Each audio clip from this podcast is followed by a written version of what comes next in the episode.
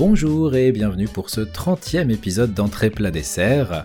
La formule n'a toujours pas changé, mais au cas où ce serait la première fois que vous écouteriez, trier, écoute. En tout cas, si c'est la première fois que vous écoutez le podcast et que euh, vous voyez que j'ai des problèmes avec ma conjugaison, je n'en oublie pas de vous expliquer le principe euh, de l'émission, qui est de recevoir un ou une invitée qui euh, a comme difficile mission de ne choisir que trois médias de son choix pour nous les présenter, nous les faire découvrir ou redécouvrir si jamais on les connaît déjà, et aujourd'hui, je reçois pour ce 30e épisode Tetril. Tetril, bonjour Bonjour, merci pour l'invitation, très honoré. Et oui, c'était, euh, je confirme, très difficile de ne choisir que trois médias.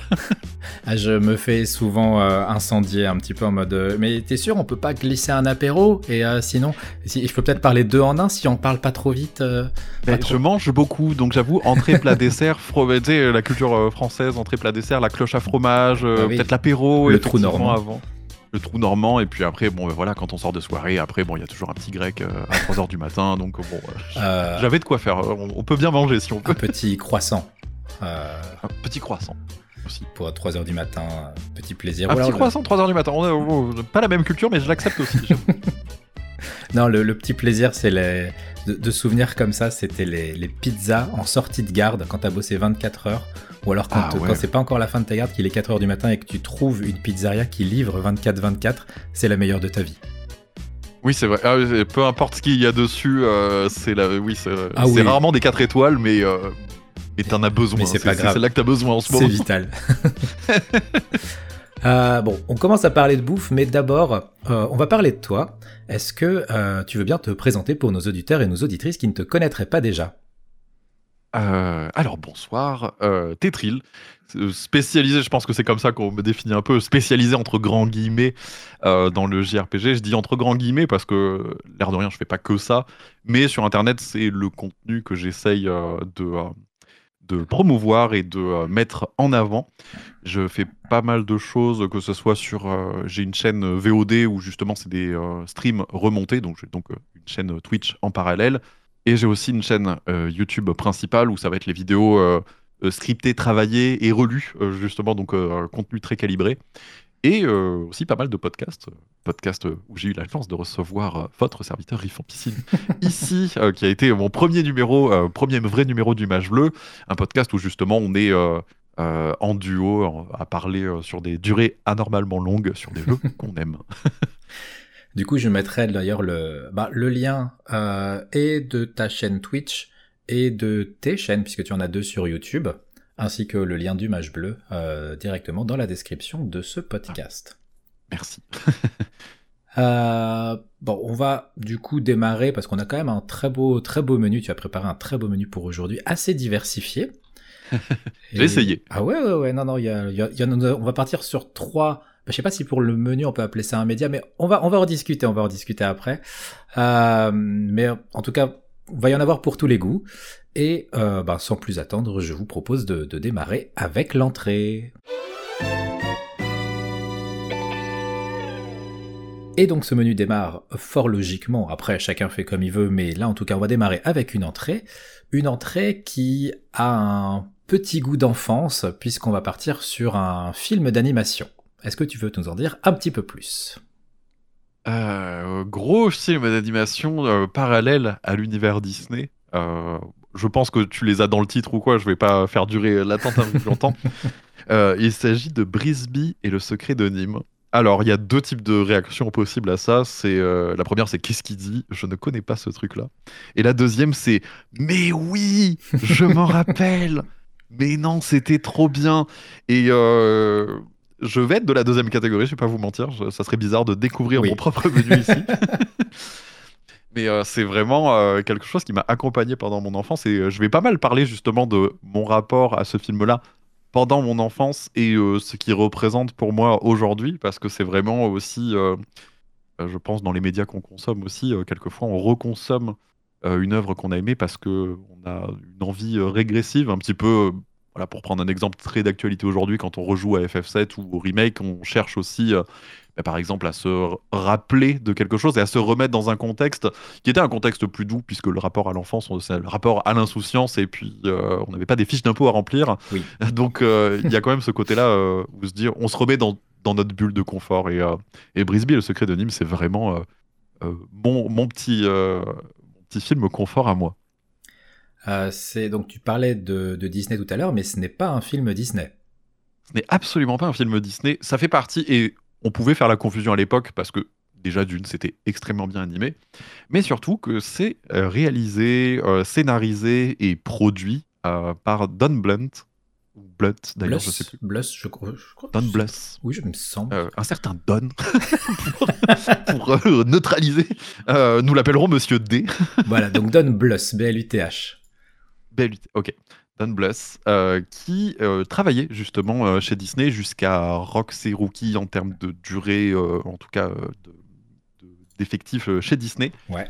Et il y avait ce côté ras-le-bol chez Disney de coupe budgétaire, de, de bah, d'envie de faire mieux, qui a été sûrement raboté par des équipes qui révisaient un budget, etc.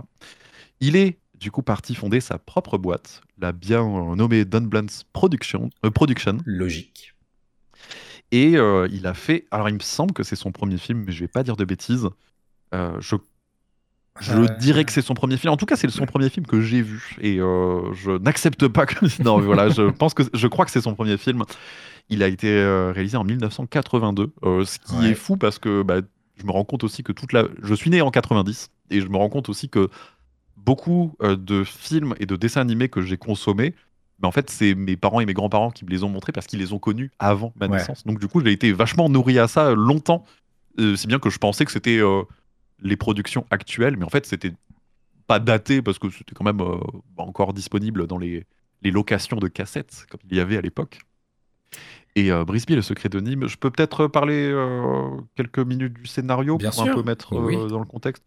Alors, bah, c'est un film d'animation euh, qui met en scène des animaux euh, qui parlent dans notre monde à nous, et c'est très important. C'est pas un monde d'animaux comme pourrait l'être, euh, je sais pas, par exemple, de bah, le Disney, il y avait.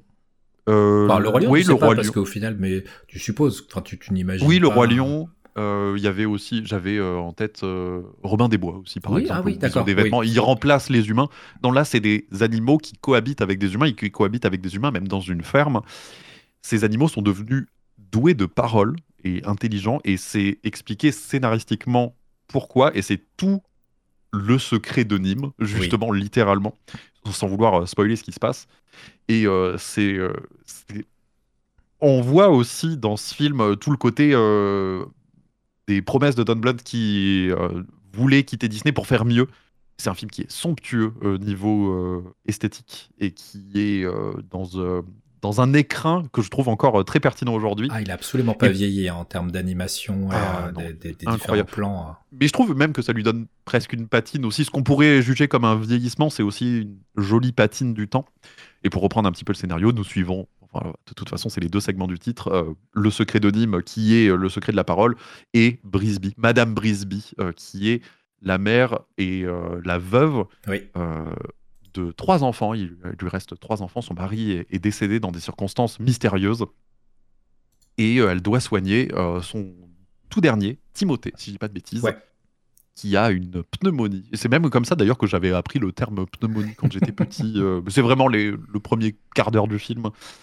Euh, et, en fait, elle doit voilà, trouver un sage, euh, un, hibou, et puis euh, bah, toute une aventure qui va avec, où en fait, au lieu d'être demandeur de résolution de problèmes, elle va être le moteur de résolution de problèmes. Et c'est toute cette énergie du film que, j'adore. Et puis, avec cet écrin qui, encore aujourd'hui, et je pense même que, encore plus avec l'ère du numérique, il y a une telle patine et il y a un tel savoir-faire qui peut-être même plus reproduisible aujourd'hui. Et c'est vraiment euh, ce que je trouve euh, encore très pertinent dans ce Brisby et, le secret de Nîmes.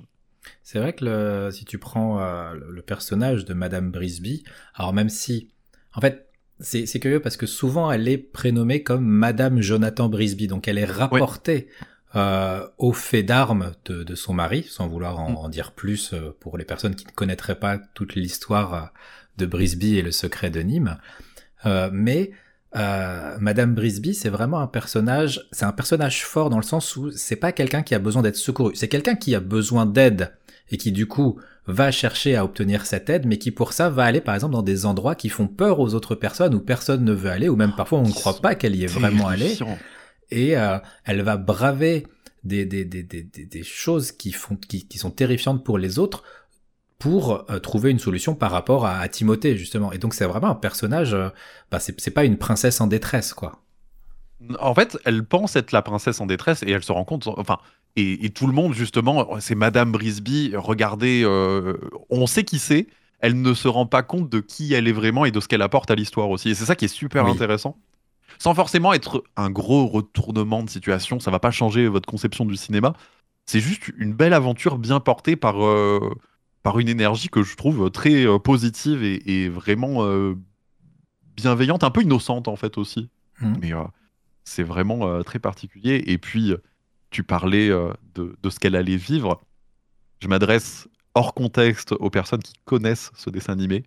Et vous reconnaîtrez peut-être la séquence du hibou. Ah, bordel. Si vous étiez comme moi et que vous l'avez vu en étant plus jeune, vous avez peut-être droit à trois séances gratuites chez le psychologue.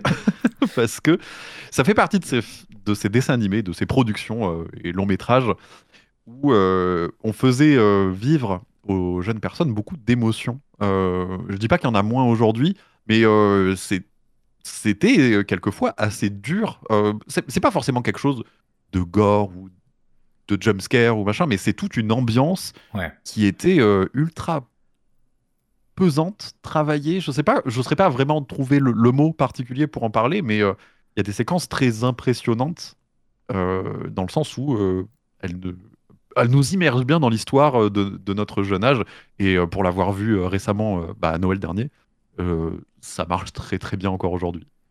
Ah, bah, la demeure du grand hibou, je mm. trouve, elle me fait penser à une version angoissante parce que dans le, enfin, l'entre de la bête dans les douze travaux d'Astérix, mais sans le côté humoristique euh, ah, de, de, qui est rajouté forcément dans, dans le dessin d'Astérix, mais t'as ce côté un petit peu de c'est poisseux, c'est des bruits que tu connais pas et que t'aimes pas, il y a des effets lumineux, tu comprends pas trop si c'est un danger, si c'est pas un danger, ça te sort vraiment de, de, de ce que tu connais, il y a un côté mystique, alors que, je veux dire, c'est l'entre d'un hibou, euh, mais tu, tu sors du... Qui mange les souris au passage, juste pour remettre en contexte scénaristiquement.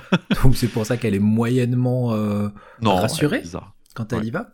Mais euh, vraiment, t'es... Euh, enfin, il y a une angoisse. T'es pas bien pour elle quand, quand, elle, quand elle y va, parce qu'elle a pas trop le choix. Ah, tout est pesant. Et puis même, enfin, toute cette esthétique en toile d'araignée, ah et puis avec ce...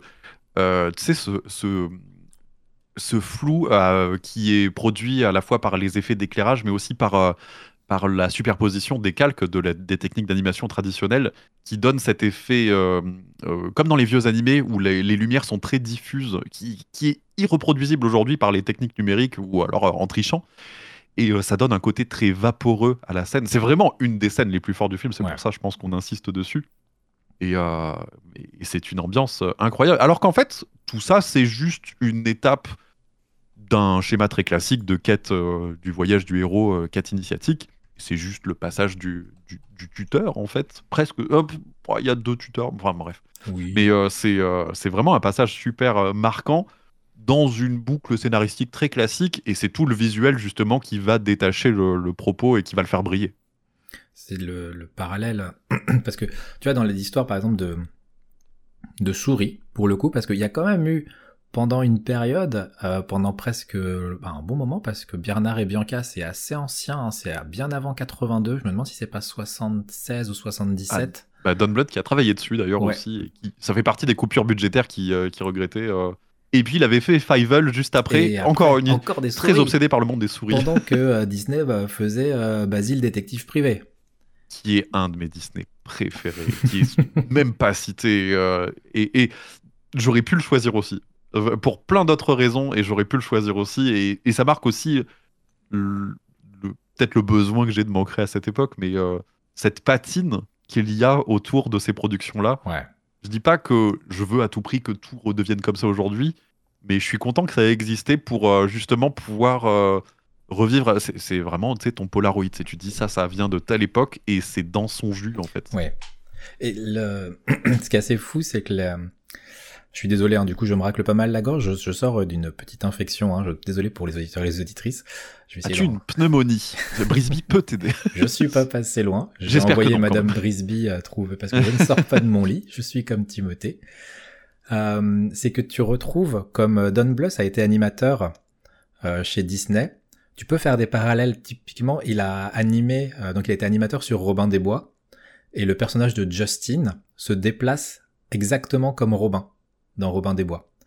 Euh, Ah oui, c'est vrai a- qu'il y avait des, euh, des séquences qui montraient euh, aussi des ah, parallèles. Des des- parallèles. Mais même, le, je trouve, le, alors, celle-là, on est d'accord ou pas, mais il était l'animateur de Coco le lapin dans Winnie l'ourson.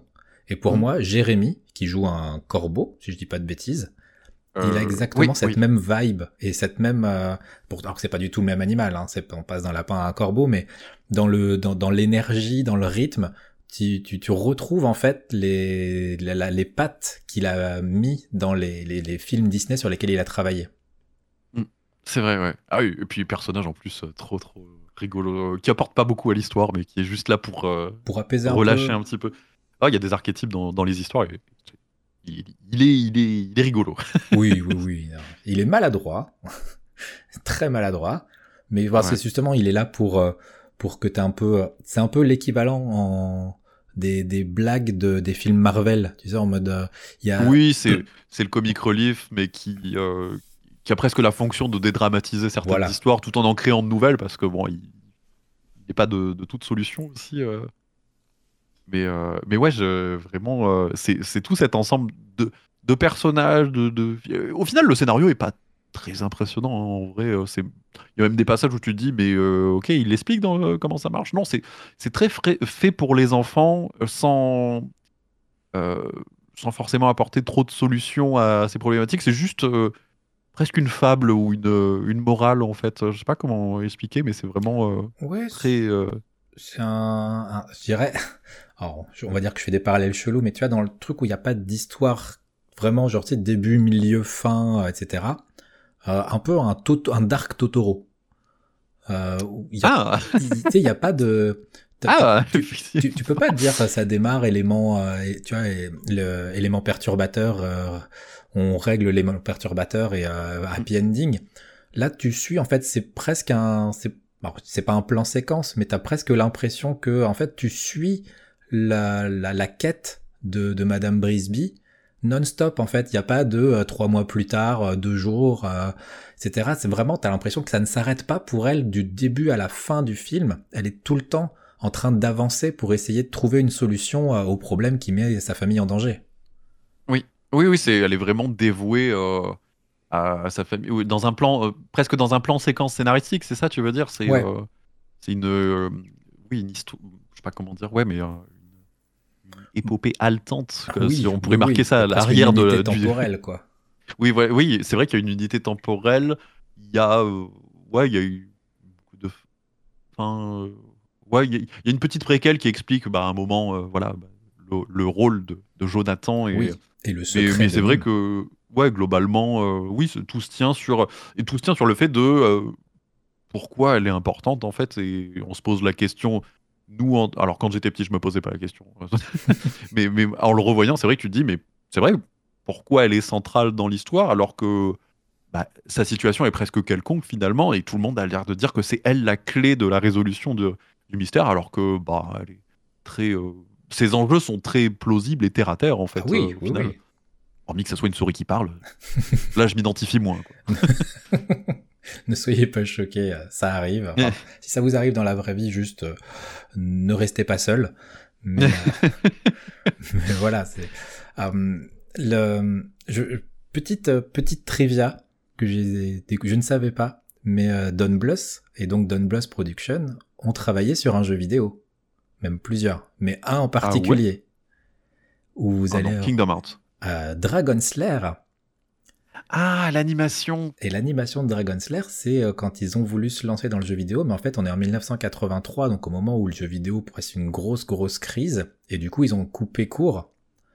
Euh, mais euh, c'était une idée de faire, de travailler sur les deux tableaux et d'être un studio transmédia. Surtout qu'en plus, Dragon Slayer est vraiment hyper bien animé. En fait, on Bah peut lui reprocher beaucoup de choses. Je l'avais fait le jeu euh, sur le Xbox Live Arcade à l'époque où tu pouvais tricher Ah, et voir les directions. en fait, il y avait juste les, euh, les QTE euh, presque traditionnels, mais ça enlevait toute la saveur du jeu de découvrir où tu dois appuyer. Mais c'est tellement plus plaisant, euh, pitié. ah bah oui, non, mais en plus ils te disent pas quel bouton et ils te disent pas quand. Donc en fait au bout d'un moment, t'es bah ça, ça va être. Mais c'est vrai que quand tu vois l'animation de Brisby et le secret de Nîmes et que tu me parles de ça, bah c'est vrai que ça fait ultra sens dans le développer des mouvements et, et le. Je sais pas comment dire, le rythme de l'histoire, Ouais. hein, euh, ça, ça fait sens, ouais. Ah bah c'est pour ça, je, je, je- je- je suis tombé sur cette info et j'ai fait ah bah c'est à la fois maintenant que je le sais ça me paraît évident, mais en même temps je trouve le, le, le truc improbable et donc euh, voilà. Oui, c'est improbable, mais très logique, c'est vrai. hein, c'est, c'est intéressant. Puis euh, bah, de voir que bah, quelqu'un qui paraît très conservateur sur ses positions euh, se soit ouvert aussitôt aux jeux vidéo, c'est Ouais. quand même euh, tout à son honneur aussi de, Ah dire oui, que oui. bon, bah, c'est, euh, ça en fait pas quelqu'un de conservateur, ça en fait juste quelqu'un de très lucide sur sa capacité à faire quelque chose de bien. Et, et dans sa direction artistique en tout cas Dragon Slayer n'est pas très critiquable. Oui, non, euh, pour plein d'autres aspects, c'est critiquable. et puis beaucoup de gens ont dû perdre beaucoup de pièces là-dessus. Euh, Et, euh, Tu me disais tout à l'heure que tu as donc revu récemment euh, Mm. à Noël, je crois. Oui. Euh, en plus, c'est le meilleur moment. c'est C'est- vraiment le meilleur moment. Voilà, avec un chocolat chaud, avec des chamallows. euh, Ah, le secret de Ouais, mais c'est vraiment le truc ultra régressif là. Co- comment le- justement, comment en tu l'as, tu, comment s'est passé cette, ce revisionnage? Tu l'avais pas revu depuis combien de temps? Euh, je regarde pas tous les ans, je le regarde. Ah, je le regarde quand j'ai quelqu'un à qui le montrer. Et je pense que c'est important en vrai. C'est de, de dire tu l'as pas vu, viens on le regarde et puis moi je le découvre avec euh, les mêmes yeux d'enfant et j'essaye de de euh, de, don- presque de, de, de sauver quelqu'un en disant mais ça y est tu l'as vu c'est bon non mais de, de le partager en fait c'est un film que je partage beaucoup et euh, bon l'histoire euh, super euh, bah, en fait, ça me tenait à cœur de le revoir à Noël parce que j'habite à Montréal depuis deux ans et demi, trois ans. Et euh, je n'étais pas rentré euh, dans le sud de la France, là où j'habite avec ma mère et mon frère, depuis, euh, ouais, depuis deux ans. Euh, permis Ouais. de travail et tout ça, je devais rester. Et euh, financièrement, c'était pas possible. Donc j'ai pu rentrer. Et, et ma mère et mon frère, je dis, ça, ça me ferait trop plaisir qu'on le revoie ensemble. Avec mon frère, c'était un des films de notre enfance. Et ma mère, elle le regardait avec nous aussi.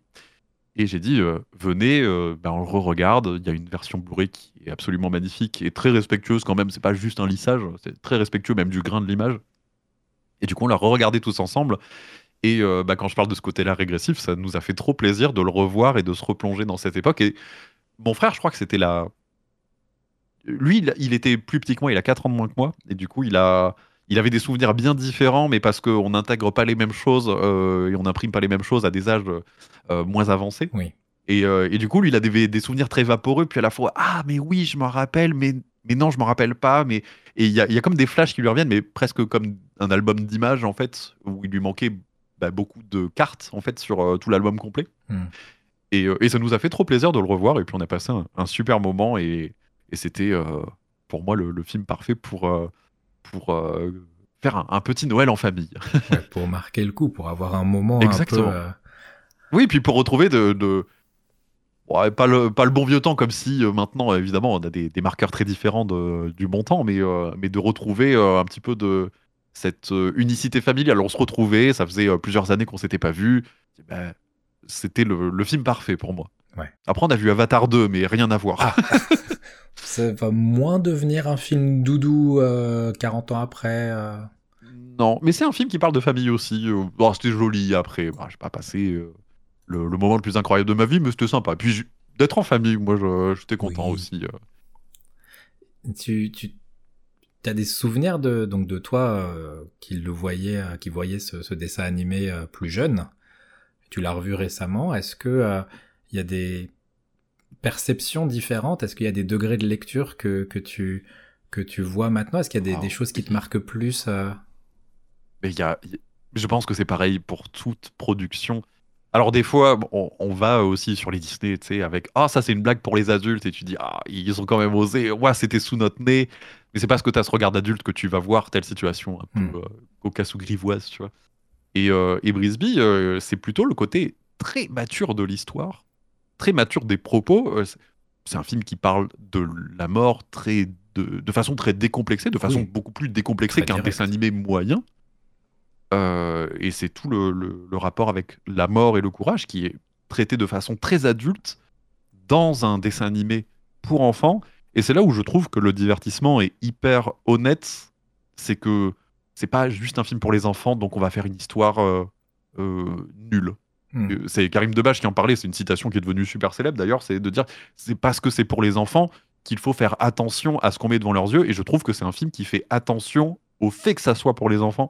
Et euh, c'est pas la norme qu'on retrouve dans bah, toute l'industrie du cinéma et toute l'industrie même de la consommation de contenu de l'ère Netflix. On fait du- beaucoup de volume et euh, les histoires des fois sont très moyennes. Là, c'est vraiment euh, un petit bijou euh, peint littéralement à la main. Et Oui. il y, a- il y a ce côté bienveillant de tout le processus, de tout le processus créatif pour faire une belle histoire pour enfants qui, où on pourra revenir dessus plus tard avec un autre regard. C'est ce qui m'a surpris en le voyant. Il y a quand même une, voire deux scènes où est dessiné, bien sûr, du sang. Ce qui est pas quelque Oui. chose de, de, de, de- de fréquent quand même dans les dessins animés euh, qui visent euh, un public quand même assez jeune, hein, parce que c'est Oui, pas non plus un dessin, un dessin pour euh, jeunes ados, c'est pas... C'est ça, ça Ah, c'est pas, un- pas un dessin animé d'éveil, oui, Voilà. c'est sûr. C'est pas Dora. non plus. Mais euh, il y a quand même, bah, déjà rien que dans l'ambiance générale, je pense que le truc, tu le regardes en étant trop jeune, euh, t'es pas bien. Euh, Oui. faut, je pense qu'il faut avoir euh, 8, 9, 10 ans peut-être pour euh, commencer à l'apprécier. euh. Oui, oui, oui, ouais, ça me paraît. À, à la fois, ça dépend aussi de. de... Moi, c'était plus jeune, je pense. Je pense que j'avais 6-7 ans. Mes premiers souvenirs, c'était vraiment ça. Et euh, Mais c'est un film que je regardais tout le temps. Tu sais, c'était la cassette. La cassette, elle s'usait de plus Oui. en plus, mais euh, t'étais tellement content de le revoir. euh, fallait rembobiner. c'était une époque euh, euh, formidable. Personne ne nous croirait, mais, mais c'est vrai. Il fallait rembobiner ces films. C'est ouais. Et Il fallait, du coup, même quand tu louais la cassette, fallait pas oublier de la rembobiner avant de la rendre, sinon tu pouvais avoir une pénalité. Ah, bon, bah, j'étais trop petit pour m'en rappeler de, Ouais. Euh, bon, je vais, je vais, je pense que euh, les policiers ne retrouveront plus maintenant. Mais euh, nous avions deux magnétoscopes à la maison. Alors nous n'avons pas deux télévisions. Les magnétoscopes étaient branchés l'un sur l'autre. On louait les cassettes. Et bah, la le magnétoscope du dessus enregistrait la cassette du dessous. On louait les films vraiment 20 minutes, hein, ça par contre. Mais du coup, je les, je les ponçais à chaque fois, on les, on les, on les matait. Et puis, on avait l'abonnement, on, on- on louait, euh, volait rien évidemment, mais après, bah, il y avait toute cette loi un peu grise sur Ah, c'est un magnétoscope qui peut enregistrer, et puis on peut brancher notre magnétoscope dessus, mais vous en faites ce que vous voulez, hein, évidemment. euh, je, comme pour la, Nintendo DS, euh, vous pouvez mettre des émulateurs une fois que vous avez craqué la console. Vous pouvez mettre des jeux, mais ça ne nous regarde pas. et, euh, et non, j'avais vraiment poncé cette cassette. Et quand tu parles justement de maturité des histoires, je trouve, et c'est peut-être pour ça que j'y reviens, que toute cette période-là euh, avait des histoires. euh, on a, si vous êtes né dans les années 80-90, on a tous eu un film faussement pour enfants qui vous a traumatisé. Hmm. Moi, il y a eu celui-là, il y a eu Gremlins, Oh oui. parce que l'air de rien, bon, c'est mignon et tout, mais ça fait peur. Ouais, ouais, ouais. Le Gremlins 1 en tout cas. Et c'est un film de mon enfance aussi que j'adore. Euh, Il y a eu euh, Basile Détective Privé qui je trouve est assez... euh, Il y, a, il y a du tabac dans Basile Détective Privé, détail tout bête, Ah, c'est vrai. mais on que- voit aussi une certaine évolution du, du média de, bah, de censure, parce qu'il y a quand même Ouais. du tabac qui est fi- euh, euh, fumé par le héros, donc en plus, euh, bah, presque à une fin positive, de dire, ouais, regardez comme il est badass, si vous voulez vous identifier, allez hop, une petite Malboro et on est parti. Et, et je trouve justement qu'il y a une patine de ce qu'on attendait comme production de cette époque. Il y a eu même l'histoire sans fin dans les traumatismes de toutes et toutes. Qui était Oh là là. une production pour enfants. Euh, mon frère a failli s'appeler Bastien grâce à cause du héros euh, qui euh, lit cette histoire qui est terrifiante, mais qui est destinée aux enfants de cette époque. Et euh, voilà, ça, ça fait de nous les adultes qu'on est traumatisés aujourd'hui. Ah bah, puis quand t'avais fini ta VHS, tu pouvais allumer ta télé et tomber sur Eh ouais. Rémi sans famille ou Princesse Sarah, et je vais te dire Ah, que il te finir, hein, ça y est. hein, c'est bon. Là, on est bien. On est... Et voilà, c'était euh, le, lobby des Xanax euh, débuté très très tôt euh, en sponsorisant des productions comme ça. Non, mais et en fait, ce que j'essaye de dire aussi, c'est que on a toutes et tous eu un, truc qu'on n'avait pas l'impression d'avoir. euh, on n'avait pas l'impression que c'était pour nous. Et en fait, ça nous a tous parlé à un moment donné. On y revient toutes et tous, alors que c'était presque un traumatisme. C'est- Je dis pas que c'est l'ex toxique, mais euh, c'est un petit peu ce rapport à, à la blessure de la jeunesse qu'on arrive à affronter maintenant. Et toutes les productions de cette époque, une, beaucoup de productions de cette époque, étaient euh, bah, teintées d'une certaine noirceur. Ah oui, Et oui, je, je trouve euh, ça assez... Et puis il y avait même le côté, bah, dans Gremlins, dans L'Histoire sans fin, dans... Ah, il y avait un autre film comme ça, avec des marionnettes. Je sais plus, il y a eu un remake il y a pas longtemps. Il y a, il y a ce côté très réaliste et très froid, et très cru, et avec, euh, bah, pour Brisby par exemple, des histoires euh, très cruelles de mort et tout ça. Hum. Euh, ça, ça fait un peu grandir d'un coup. Ça, ça donne matière à réfléchir, réfléchir longtemps jusqu'à en parler en 2024 dans des podcasts. en tout cas. Ah oui, quand même, parce que quand tu remontes 82, ça fait... Ça, ça fait loin. Ça fait loin. Ouais. Euh, Ouais, son ouais, film d'avant, c'était Rox et Rookie. euh, Qui a eu beaucoup de retard, du coup, puisque quand il est parti, Don Bluth, il est parti avec une bonne partie des animateurs de Disney. hein. et du coup, Ouais. ils ont été bien emmerdés euh, pour euh, finir Roxy Rookie. Qui C'est euh, vrai, oui. a pareil, hein, à des moments, à un moment, qui, qui pourrait être plus tragique que ça. Et en fait, l'histoire a été modifiée pour que ça se finisse pas trop mal. Mais c'est- oui, c'est vrai que Rox et Rookie, c'était. Encore une fois, hein, c'est euh, un petit peu un marqueur de. euh, Les films qui finissent pas forcément bien. C'est pour les enfants, mais c'est pas parce que c'est pour les enfants que ça que doit y avoir euh, que ça doit être lisse entre guillemets. Ouais. Et d'ailleurs, Rox et Rookie, ça marque aussi pas le début de la fin pour Disney, mais il y a eu un gros ventre mou C'était, avec les 100 dalmatiens et tout. Ben, Tara, enfin, tu vois, je pense à Tara mais le chaudron magique. T'as un peu Ouais, tu es le seul.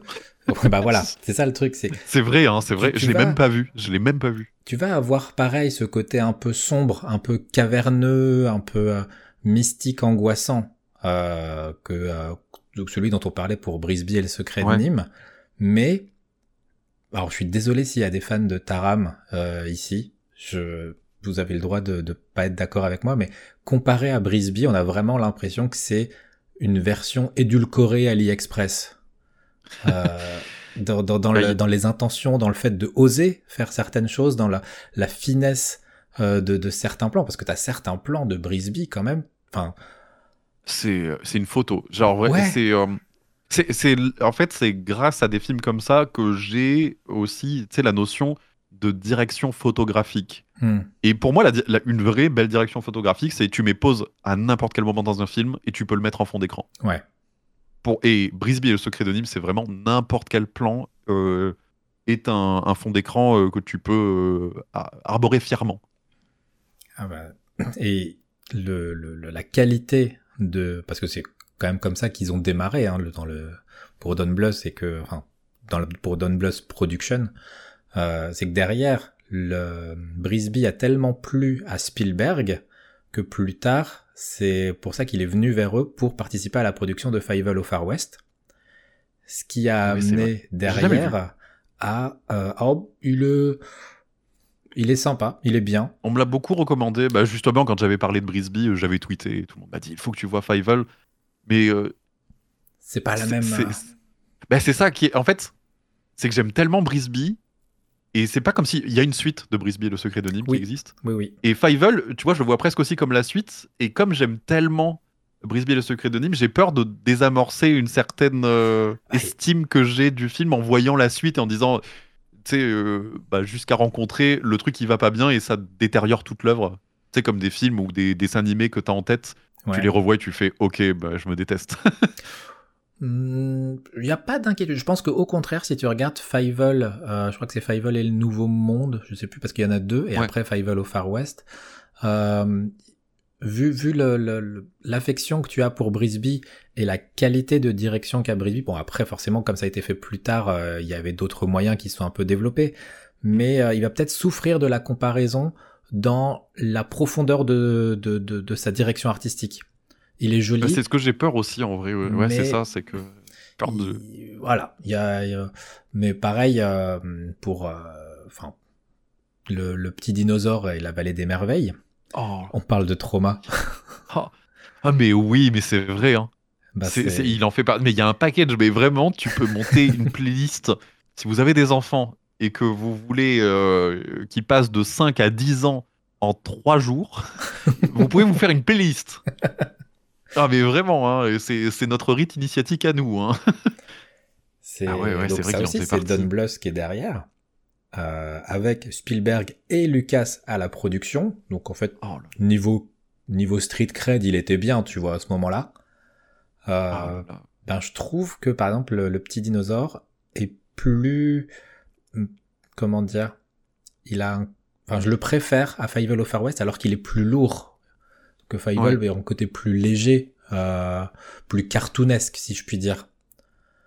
Mais est-ce qu'il n'y a pas ce côté aussi avec le petit dinosaure où même quand t'es petit, même quand t'as 5 ans, tu sais que les dinosaures ils sont éteints et tu sais que cette histoire elle se termine pas bien? Dans l'absolu. tu sais qu'automatiquement cette histoire elle a, elle a une fin triste. De, l'histoire que tu connais des dinosaures. Parce que même à 5 ans, on a tous eu un bouquin avec les dinosaures et on voit la météorite qui arrive, euh, c'est féroce a invoqué le météore et c'est bon, tu vois. C'est ah l'histoire bah, officielle en tout cas. Hein. C'est bah oui d'ailleurs euh, on va pas vous dire sur le fait que Madame Brisby à un moment elle était en train de prier euh, et Sephiroth arrive par en haut avec une... avec son le Séphiribou.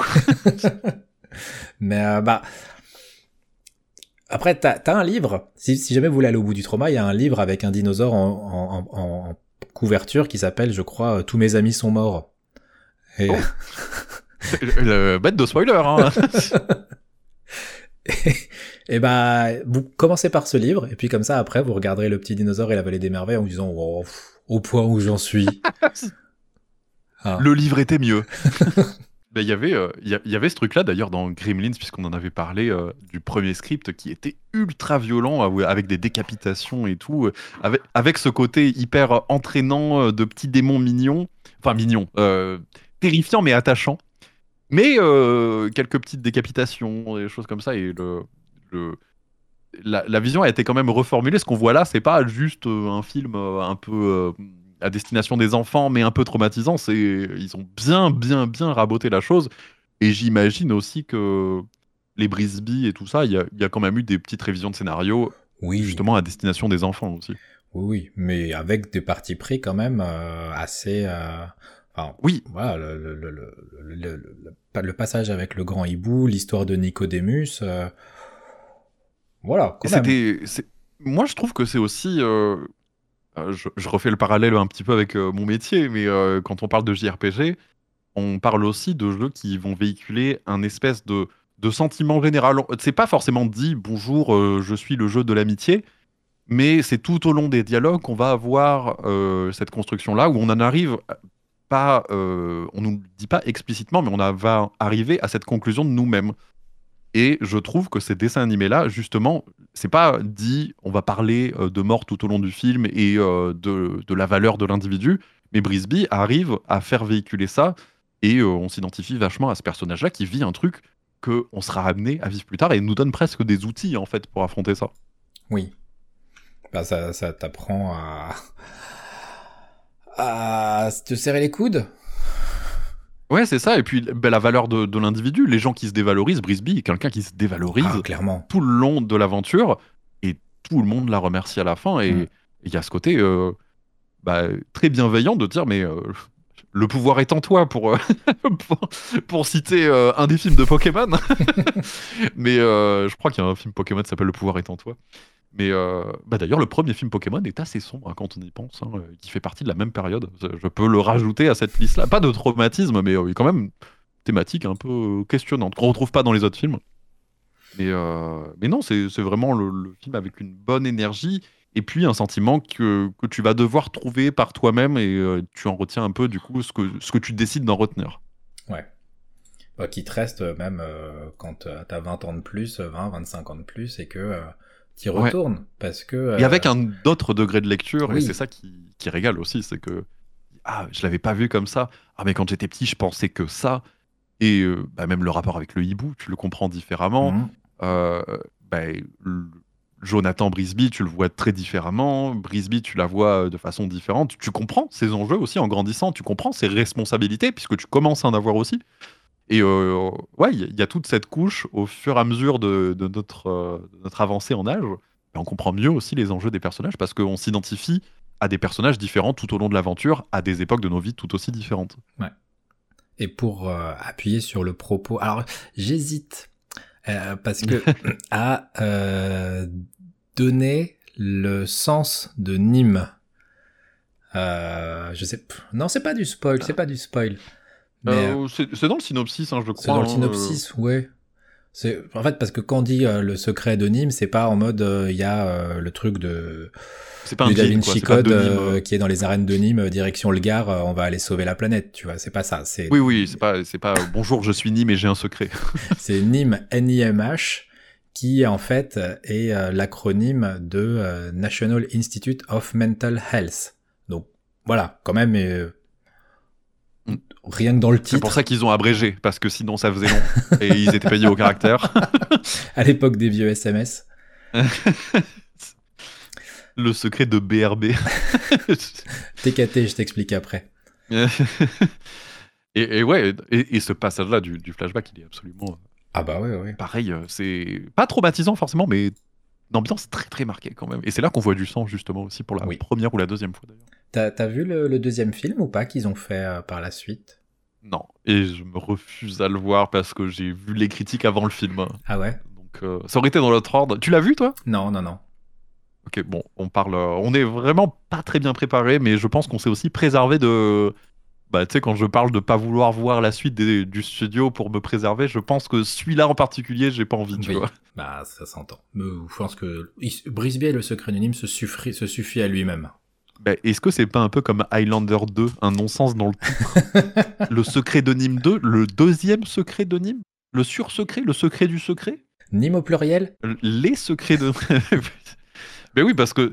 Et moi, c'est ça que j'a- j'a- Je vais peut-être parler euh, très personnellement, mais euh, j'aime beaucoup les histoires aussi qui se terminent pas par un point d'exclamation, pas par un point, mais par un trois petits points. Hmm.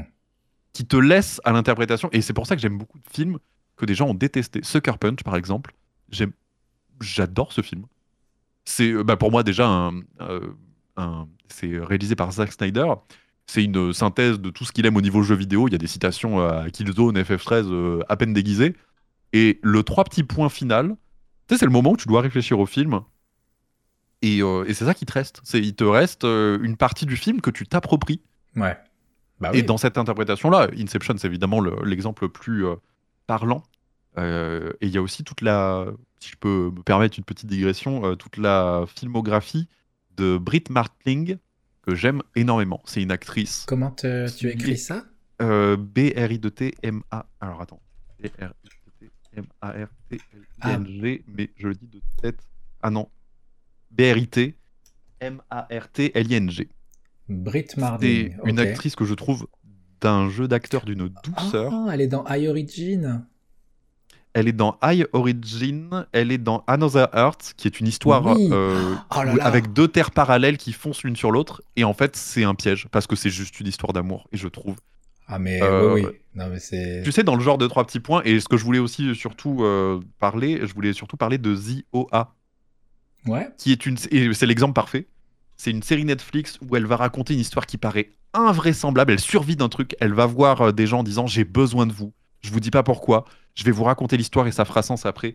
Cette histoire, elle est folle. T'y crois ou t'y crois pas. Tout le long, t'y crois ou t'y crois pas. Il se passe un truc incroyable à la fin qui est plus ou moins dans la réalisation de ce qu'elle espérait. Et ça se termine.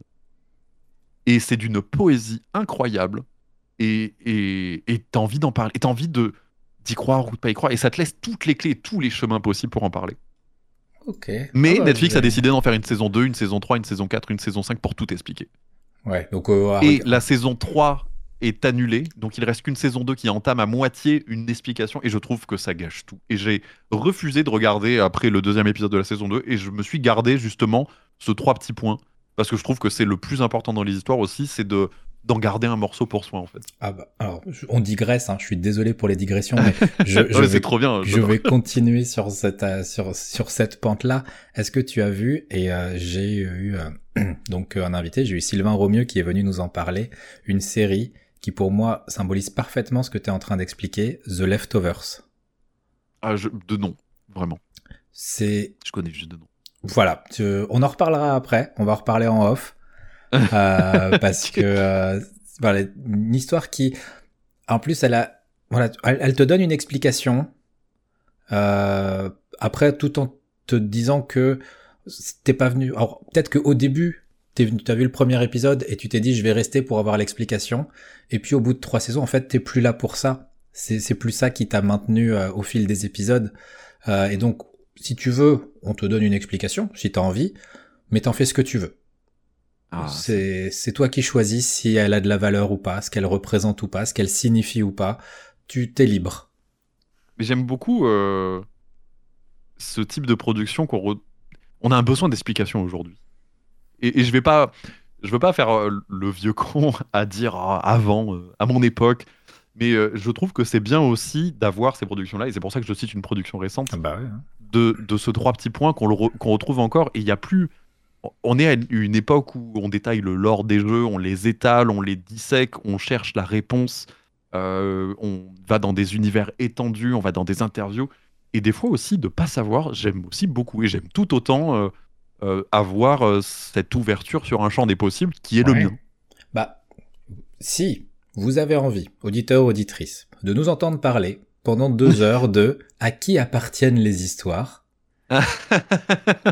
ah, cette transition incroyable. sachez que, donc, Tetril a sorti un épisode du Mage Bleu. Oui, il sera sorti d'ici là. Je vais, je vais prendre mon temps sur la, sur le montage, euh, dont j'ai été, et j'en suis très fier, l'invité, et on a débattu justement sur cette question de à qui appartiennent les histoires et de l'intérêt, de la force de certains médias de laisser parfois des portes ouvertes et de laisser une certaine liberté euh, au, au public de se créer, de s'approprier certains points qui sont pas volontairement explicités au sein d'un scénario et d'un, monde qui vous est décrit dans, dans un média.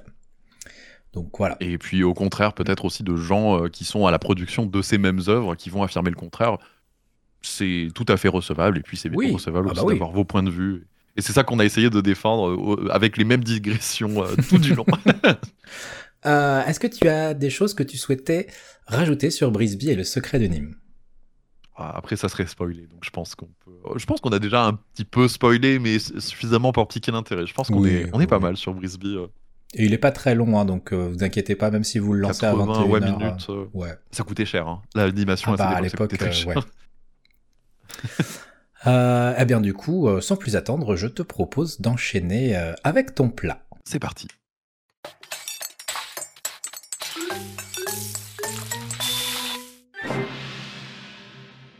Et nous revoilà après ce petit jingle pour euh, passer à la deuxième partie de ton menu, euh, qui va être un... Comment je vais dire ça? Je vais, je vais faire simplement, on va dire, c'est un jeu de cartes, mais c'est le jeu de cartes. C'est le jeu de cartes Pokémon. c'est bon, il y en a tellement hein, maintenant aussi. Il y a les, les Lorcana et tout ça, mais oui, c'est le jeu de cartes, peut-être celui. euh, Je ne saurais pas dire si c'est le plus célèbre parce que Pokémon me semble être un peu devant en termes de notoriété Pour la génération le- actuelle peut-être. pour la génération actuelle et puis pour toute la crise et puis tous les échos qu'on en a fait avec les Oui. cartes vendues à des milliers d'euros. euh. Mais c'est le deuxième. C'est le deuxième dessus. Si vous devez faire un top 2, il est dedans. Magic the Gathering, euh, qui fête ses 30 ans, 30e numéro, 30 ans de Magic. euh, Ah aucun hasard ici. aucun hasard, que des trentenaires en plus, euh, très bien. Oui. Donnez-moi encore deux 30. ans. Porte-bonheur. Oh, bah, ça, ça compte. Oui. Et Magic, c'est, euh, c'était une de mes petites obsessions quand j'étais jeune. Et c'est en train de le redevenir euh, à tel point que quand on me demande d'en choisir trois pour un podcast, je le mets devant tous les autres trucs. Et, Bravo C'est absolument dévorant comme jeu et tellement addictif. Il y a des pour, des contre. Je crois que tu as des questions qui vont en ce sens. Et mais, mais c'est vraiment passionnant. On mettra des disclaimers. Attention, jeu d'argent. Euh, qu'est-ce que je peux dire de Magic? Peut-être je commence euh, peut-être ah par mon bah, rapport au jeu. Parce que quand, on parle de jeu de cartes, c'est très vague comme présentation. Oui. Euh, effectivement, on a, on a évoqué donc Pokémon pour que les gens visualisent un petit peu que c'est quelque chose qui se joue plutôt en un contre un euh, avec ce qu'on appelle des decks. Je, je, fais une petite explication très rapide, mais après je te laisserai préciser. donc où chacun a son, son lot de cartes qu'il a lui-même créé au fur et à mesure des, des impulsifs achats de deux paquets de cartes euh, ou euh, d'achat à l'unité euh, hors de prix. avec donc des règles, mais là on est dans un univers qui est vraiment dans de l'héroïque fantasy. On est pur et dur, hein, c'est clairement. Mais voilà, ça reste pour moi, c'est quelque chose de très flou. En dehors de cette information-là, c'est pour ça que je donne cette explication, parce que moi, c'est celle que j'ai, c'est ce que je connais de Magic. et après, ma connaissance de l'univers Magic s'arrête. Et ah. c'est là que je m'en remets à toi pour combler cette lacune dans ma culture. C'est vrai que je me rends compte que j'aurais pu venir avec la belote finalement, puisque c'est un, truc assez similaire. Écoute, je vais vous parler, euh, voilà. De... Écoute, euh, contre Kums avec le Lotus. Euh. Ah là là, c'est, bah, on va en parler, je pense. On peut pas évoquer Magic sans parler des cartes les plus célèbres. Magic the Gathering, c'était historiquement, après on va voir que les formats ont évolué, un jeu de 1 contre 1, vous incarnez un sorcier euh, capable d'invoquer euh, cinq couleurs blanc, bleu, noir, rouge et vert, et ces cinq philosophies de jeu euh, très différentes. Vous pouvez combiner les couleurs, vous pouvez jouer les cinq, vous pouvez en jouer aucune. Et c'est ça qui est très fort dans ce jeu, c'est que c'est un jeu qui va demander bah, à toi de jouer avant le jeu, c'est-à-dire de construire ton jeu, qui est déjà une première partie de la réflexion, et après une deuxième partie de la réflexion qui sera en jeu. Pour jouer, euh, je vais euh, schématiser de façon très simple. Vous avez des ressources comme beaucoup de jeux de cartes, par exemple dans Hearthstone, c'est des petits cristaux qui vont euh, s'activer dans chaque tour. Donc la ressource est limitée et distribuée équitablement en fonction des joueurs. Dans Magic, la ressource se trouve dans votre jeu et c'est les... le mana. Le mana est souvent produit par des terrains. vous pouvez jouer des forêts, des îles, des montagnes, des marais, des plaines qui sont associées à chaque couleur. Quand tu vas engager un marais donc, c'est-à-dire quand tu vas tourner la carte à 90 degrés, tu vas symboliser le fait que tu prends la ressource du mana.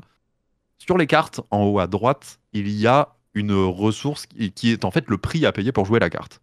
Tu peux par exemple jouer une carte qui s'appelle contrainte. Euh, la contrainte coûte un mana noir à jouer. Tu vas donc engager un marais pour jouer la contrainte et tu as payé son coût, tu as consommé ce mana. Et la contrainte va permettre par exemple de jouer un sort qui va regarder la main de ton adversaire et de lui défausser une carte et donc de la mettre au cimetière et elle sera donc inutilisable. Sur euh, une carte de mana que tu actives, donc tu vas la sortir de. Déjà, c'est pas toi qui choisis à quel moment, il faut qu'elle soit dans ton deck et que quand dans les cartes que tu vas piocher, elle soit dedans.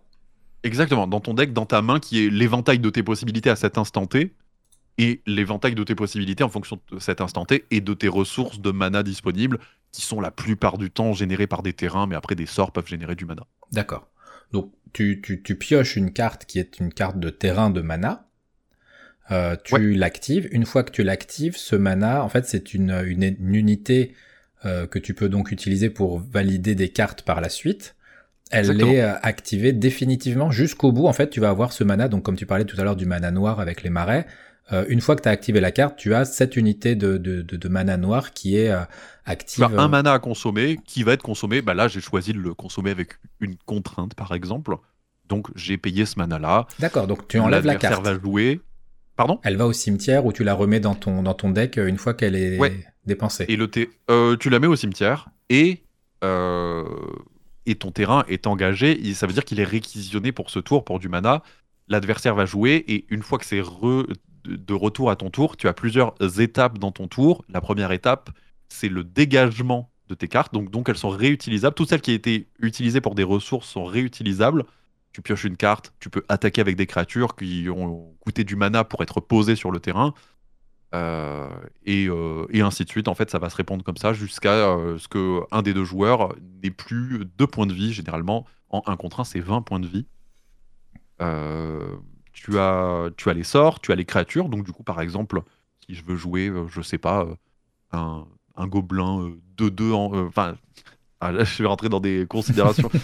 Euh, si tu veux jouer, euh, je sais pas, euh, je vais prendre. euh, J'ai des cartes pas loin. Ah, attends, Vas-y, vas-y. des cartes pas loin. Euh, Pour prendre euh, des noms, euh, si tu veux jouer. Un. Ah, mais c'est des noms anglais. Bon, à la limite, si tu veux jouer un gobelin euh, qui coûte un mana incolore, alors tu as des symboles incolores euh, qui sont symbolisés par des chiffres 1, 2, 3, 4, 5, 6, 7, 8. D'accord. Donc ça, ça veut dire que tu peux utiliser n'importe quelle ressource, marée, montagne, plaine, île, peu importe. Et tu as des manas fixes qui sont symbolisés par la couleur. Ça veut dire par exemple une carte qui coûte 2 et un mana rouge, ça veut dire qu'elle coûte 2 manas, peu importe la couleur, et obligatoirement un mana rouge pour être activé. D'accord. Euh, il y a après les sorts. Les sorts, c'est tu les joues tout de suite, ils font leur effet, ils vont au cimetière. Et il coûte du C'est mana vraiment aussi les- une boule de feu. Pardon? Il coûte du mana aussi? Il coûte du mana. Tout coûte du mana, sauf la plupart du temps les terrains, où il peut y avoir des sorts ou des objets qui coûtent zéro, qui sont généralement pas très forts, mais qui sont là justement pour un petit effet rapide. Et après, tu vas avoir euh, tout ce qui est permanent. Et comme leur nom l'indique, les permanents, c'est les choses qui vont rester sur le terrain. Un, euh, une forêt, une montagne, c'est un permanent parce que tu peux, elle reste sur le terrain, elle ne part pas au cimetière après son utilisation. Dans les permanents, tu peux avoir des artefacts qui sont en fait des objets magiques. Tu peux avoir des créatures qui seront ton armée. Les créatures auront une force, une endurance, donc elles vont pouvoir infliger et recevoir des blessures et bloquer à ta place euh, pour euh, défendre ton total de points de vie. Oui. Et c'est sur tout ce constat-là que tu vas pouvoir justement construire ton jeu et avoir des philosophies différentes euh, en fonction bah, des couleurs euh, et des, euh, des manas associés. Donc il y a quand même une part de chance, parce que ça dépend. Puis si par exemple tu fais 5 tours de Oui. suite et que tu tombes sur aucune carte mana, tu l'as dans l'os. Et alors, tu viens de symboliser ce qu'on appelle le manades dans Magic. Tu commences la partie, tu pioches cette carte. Euh, dans ces 7 cartes, tu as le choix de déclarer ce qu'on appelle un mulligan. Le mulligan, ça veut dire j'ai pas trouvé ce que je veux, je remets euh, les cartes que j'ai piochées dans mon deck et je repioche 7 cartes et j'en reposerai une. Après, tu peux redéclarer un autre mulligan.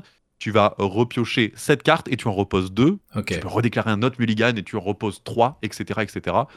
Mais tu pars avec un désavantage au détriment de refaire ta main. Donc il y a quand même euh, ce côté un peu stratégique de dire je pars avec une carte moins, mais mon départ est tellement pourri qu'il faut que je le refasse. Une fois après que tu as démarré, tu vas piocher une carte tous les tours. Et après, justement, dans ce jeu-là de hasard, donc c'est-à-dire que tu as un paquet, dans le format classique, c'est 60 cartes, avec 4 cartes identiques de chaque type euh, au maximum. Euh, si tu joues, euh, alors sauf les terrains de base, tu peux avoir autant d'îles, de marées, c'est des ressources de mana, donc celles-là, elles sont illimitées dans ton jeu, tu autant que tu veux. Et après, par exemple, tu peux utiliser bah, la contrainte que je t'ai évoquée tout à l'heure, tu peux en avoir que 4 exemplaires maximum dans ton jeu. Tu peux en avoir 1, 2, 3 ou 4, mais pas plus. Pareil pour genre les artefacts, les créatures, etc. Pareil pour tout, sauf les terrains de base. Donc les terrains de base, c'est vraiment l'île, forêt, euh, c'est les trucs que tu trouves partout. Après, il y a des terrains qui sont un peu plus spécifiques. Ça, tu n'auras le droit d'en mettre que 4. C'est vraiment la ressource illimitée euh, et gratuite. C'est les terrains basiques. Et, euh, et tu construis ton jeu en fonction de ça. Ok. Et après, chaque jeu a des philosophies différentes. Et euh, là, on va devoir un peu parler des couleurs de Magic, parce que chaque couleur a une philosophie différente. Et on va rentrer aussi dans quelque chose que j'adore, c'est dis-moi quelle couleur tu joues, je te dirai qui tu es. Ok. Et c'est ça qui est très intéressant. La magie bleue, ça va être le savoir et, euh, et la manipulation. Donc ça va être tout ce qui est euh, le sort le plus célèbre des mages bleus, c'est contre-sort. Pour deux mana bleus, contrecarrer le sort ciblé. N'importe quelle carte qui arrive, par exemple, bah, toi, tu me fais une contrainte sur moi, j'ai pas envie de te révéler ma main, je paye deux mana, je dis je contre ton sort et il ne fait aucun effet. Tu lances une créature, je contre ton sort, elle ne se résout pas, elle arrive, elle va directement au cimetière. Et donc ça, c'est toute la philosophie de Mage Bleu, c'est une philosophie de manipulation des cartes adverses et des tiennes. C'est une, euh, une couleur qui va beaucoup te faire piocher et qui va beaucoup manipuler les cartes adverses.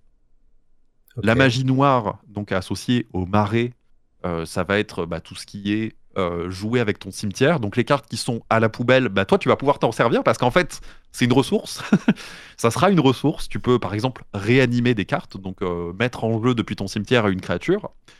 Euh, tu vas pouvoir défausser des cartes adverses, donc manipuler mais par le, bah, directement la main de ton adversaire. tu vas pouvoir lui détruire des créatures. Ça, c'est toute la philosophie des cartes noires. les cartes rouges, c'est blessure directe. Donc, c'est la carte la plus célèbre, ça va être par exemple le choc. Pour deux mana, j'inflige deux dégâts à un joueur ou à une de ses créatures. Et c'est des sorts très, très rapides. C'est généralement les jeux qui vont jouer par exemple beaucoup de gobelins. Et le gobelin dans Magic, c'est euh, une petite bestiole qui tape très vite. Et le but, c'est de, de finir la partie le plus rapidement possible parce que tu vas t'essouffler sinon. c'est les ergs. C'est les ergs, complètement.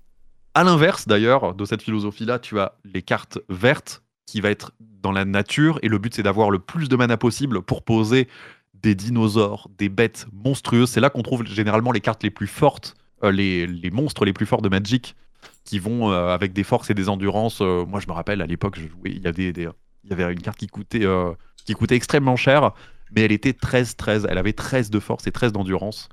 Je rappelle qu'on a 20 points de vie dans Magic. Donc, une fois que tu poses ça, et si l'adversaire n'a pas de réponse, il joue pas par exemple bah, de contre-sort ou une carte pour mettre au cimetière, c'est compliqué. Et il reste la dernière philosophie, qui est la philosophie blanche. Et les cartes blanches de Magic, c'est la droiture, euh, soldat, ordre, euh, tout ce qui est gain de points de vie. Euh, les créatures qu'ils ont associées, c'est parfois les anges, les soldats. Et, voilà, c'est les cinq couleurs. Et ce qui est passionnant, c'est que ces philosophies-là, elles se mélangent aussi. Ah, tu peux faire des, des combinaisons. Tu peux faire des combinaisons illimitées. Mais en fait, si je te dis par exemple, euh, bah, les créatures vertes, c'est des grosses créatures et euh, c'est de la manipulation de mana. Et la philosophie noire, et eh ben en fait, tu, tu c'est de la manipulation génétique. Euh, si je mets rouge et blanc, donc l'ordre avec le chaos presque, c'est un univers totalitaire. Si je mets blanc, donc très ordre avec le bleu, c'est la politique et la manipulation. et c'est ça qui est fou, c'est que toutes les philosophies se combinent et c'est encore ce qui et tu peux très bien euh, combiner 3 4 5 couleurs et avoir une synthèse et avoir accès à des cartes qui ont cette identité là et c'est ça que j'adore dans Magic c'est que il existe autant de decks qu'il existe de joueurs et de joueuses et euh, tu peux tu peux juste jouer ce que tu as envie de jouer et ton deck reflète ta personnalité c'est ce que je trouve formidable. Est-ce que c'est plus alors peut-être peut-être ni l'un ni l'autre, hein, peut-être que... Mais est-ce que tu dirais que c'est plus un jeu de chance ou un jeu de talent? C'est complètement les deux. C'est parce que tu peux très bien être le meilleur joueur du monde et t'y arrives pas, ça marche pas. Mais par ta connaissance du jeu, de savoir euh, ce que potentiellement peut jouer l'adversaire en, fonction de ton environnement de jeu, parce que les règles diffèrent en fonction de, bah, certains tournois, par exemple, mhm. parce que c'est un jeu qui se joue même à niveau professionnel, euh, en fonction de ta connaissance de l'univers du jeu, et en fonction de Là, on peut rentrer même dans. Il y a des très bons mathématiciens. Il y a des gens euh, qui jouaient professionnellement à Magic qui sont partis dans le poker euh, et qui gagnent des millions, enfin qui gagnaient des millions. Je sais pas si c'est toujours le cas aujourd'hui. Mais il y a aussi une côté de, probabilité, de savoir ce que tu peux piocher, de savoir ce que l'adversaire peut piocher. Et comme tout jeu de hasard, euh, moi j'aime bien prendre cet exemple parce que je suivais pas mal la scène Hearthstone avant, en me disant oh, c'est qu'un jeu de chance. Mais bizarrement, bah, dans ce jeu de chance, bah, les joueurs professionnels, ils arrivent quand même à des résultats qui sont assez stables.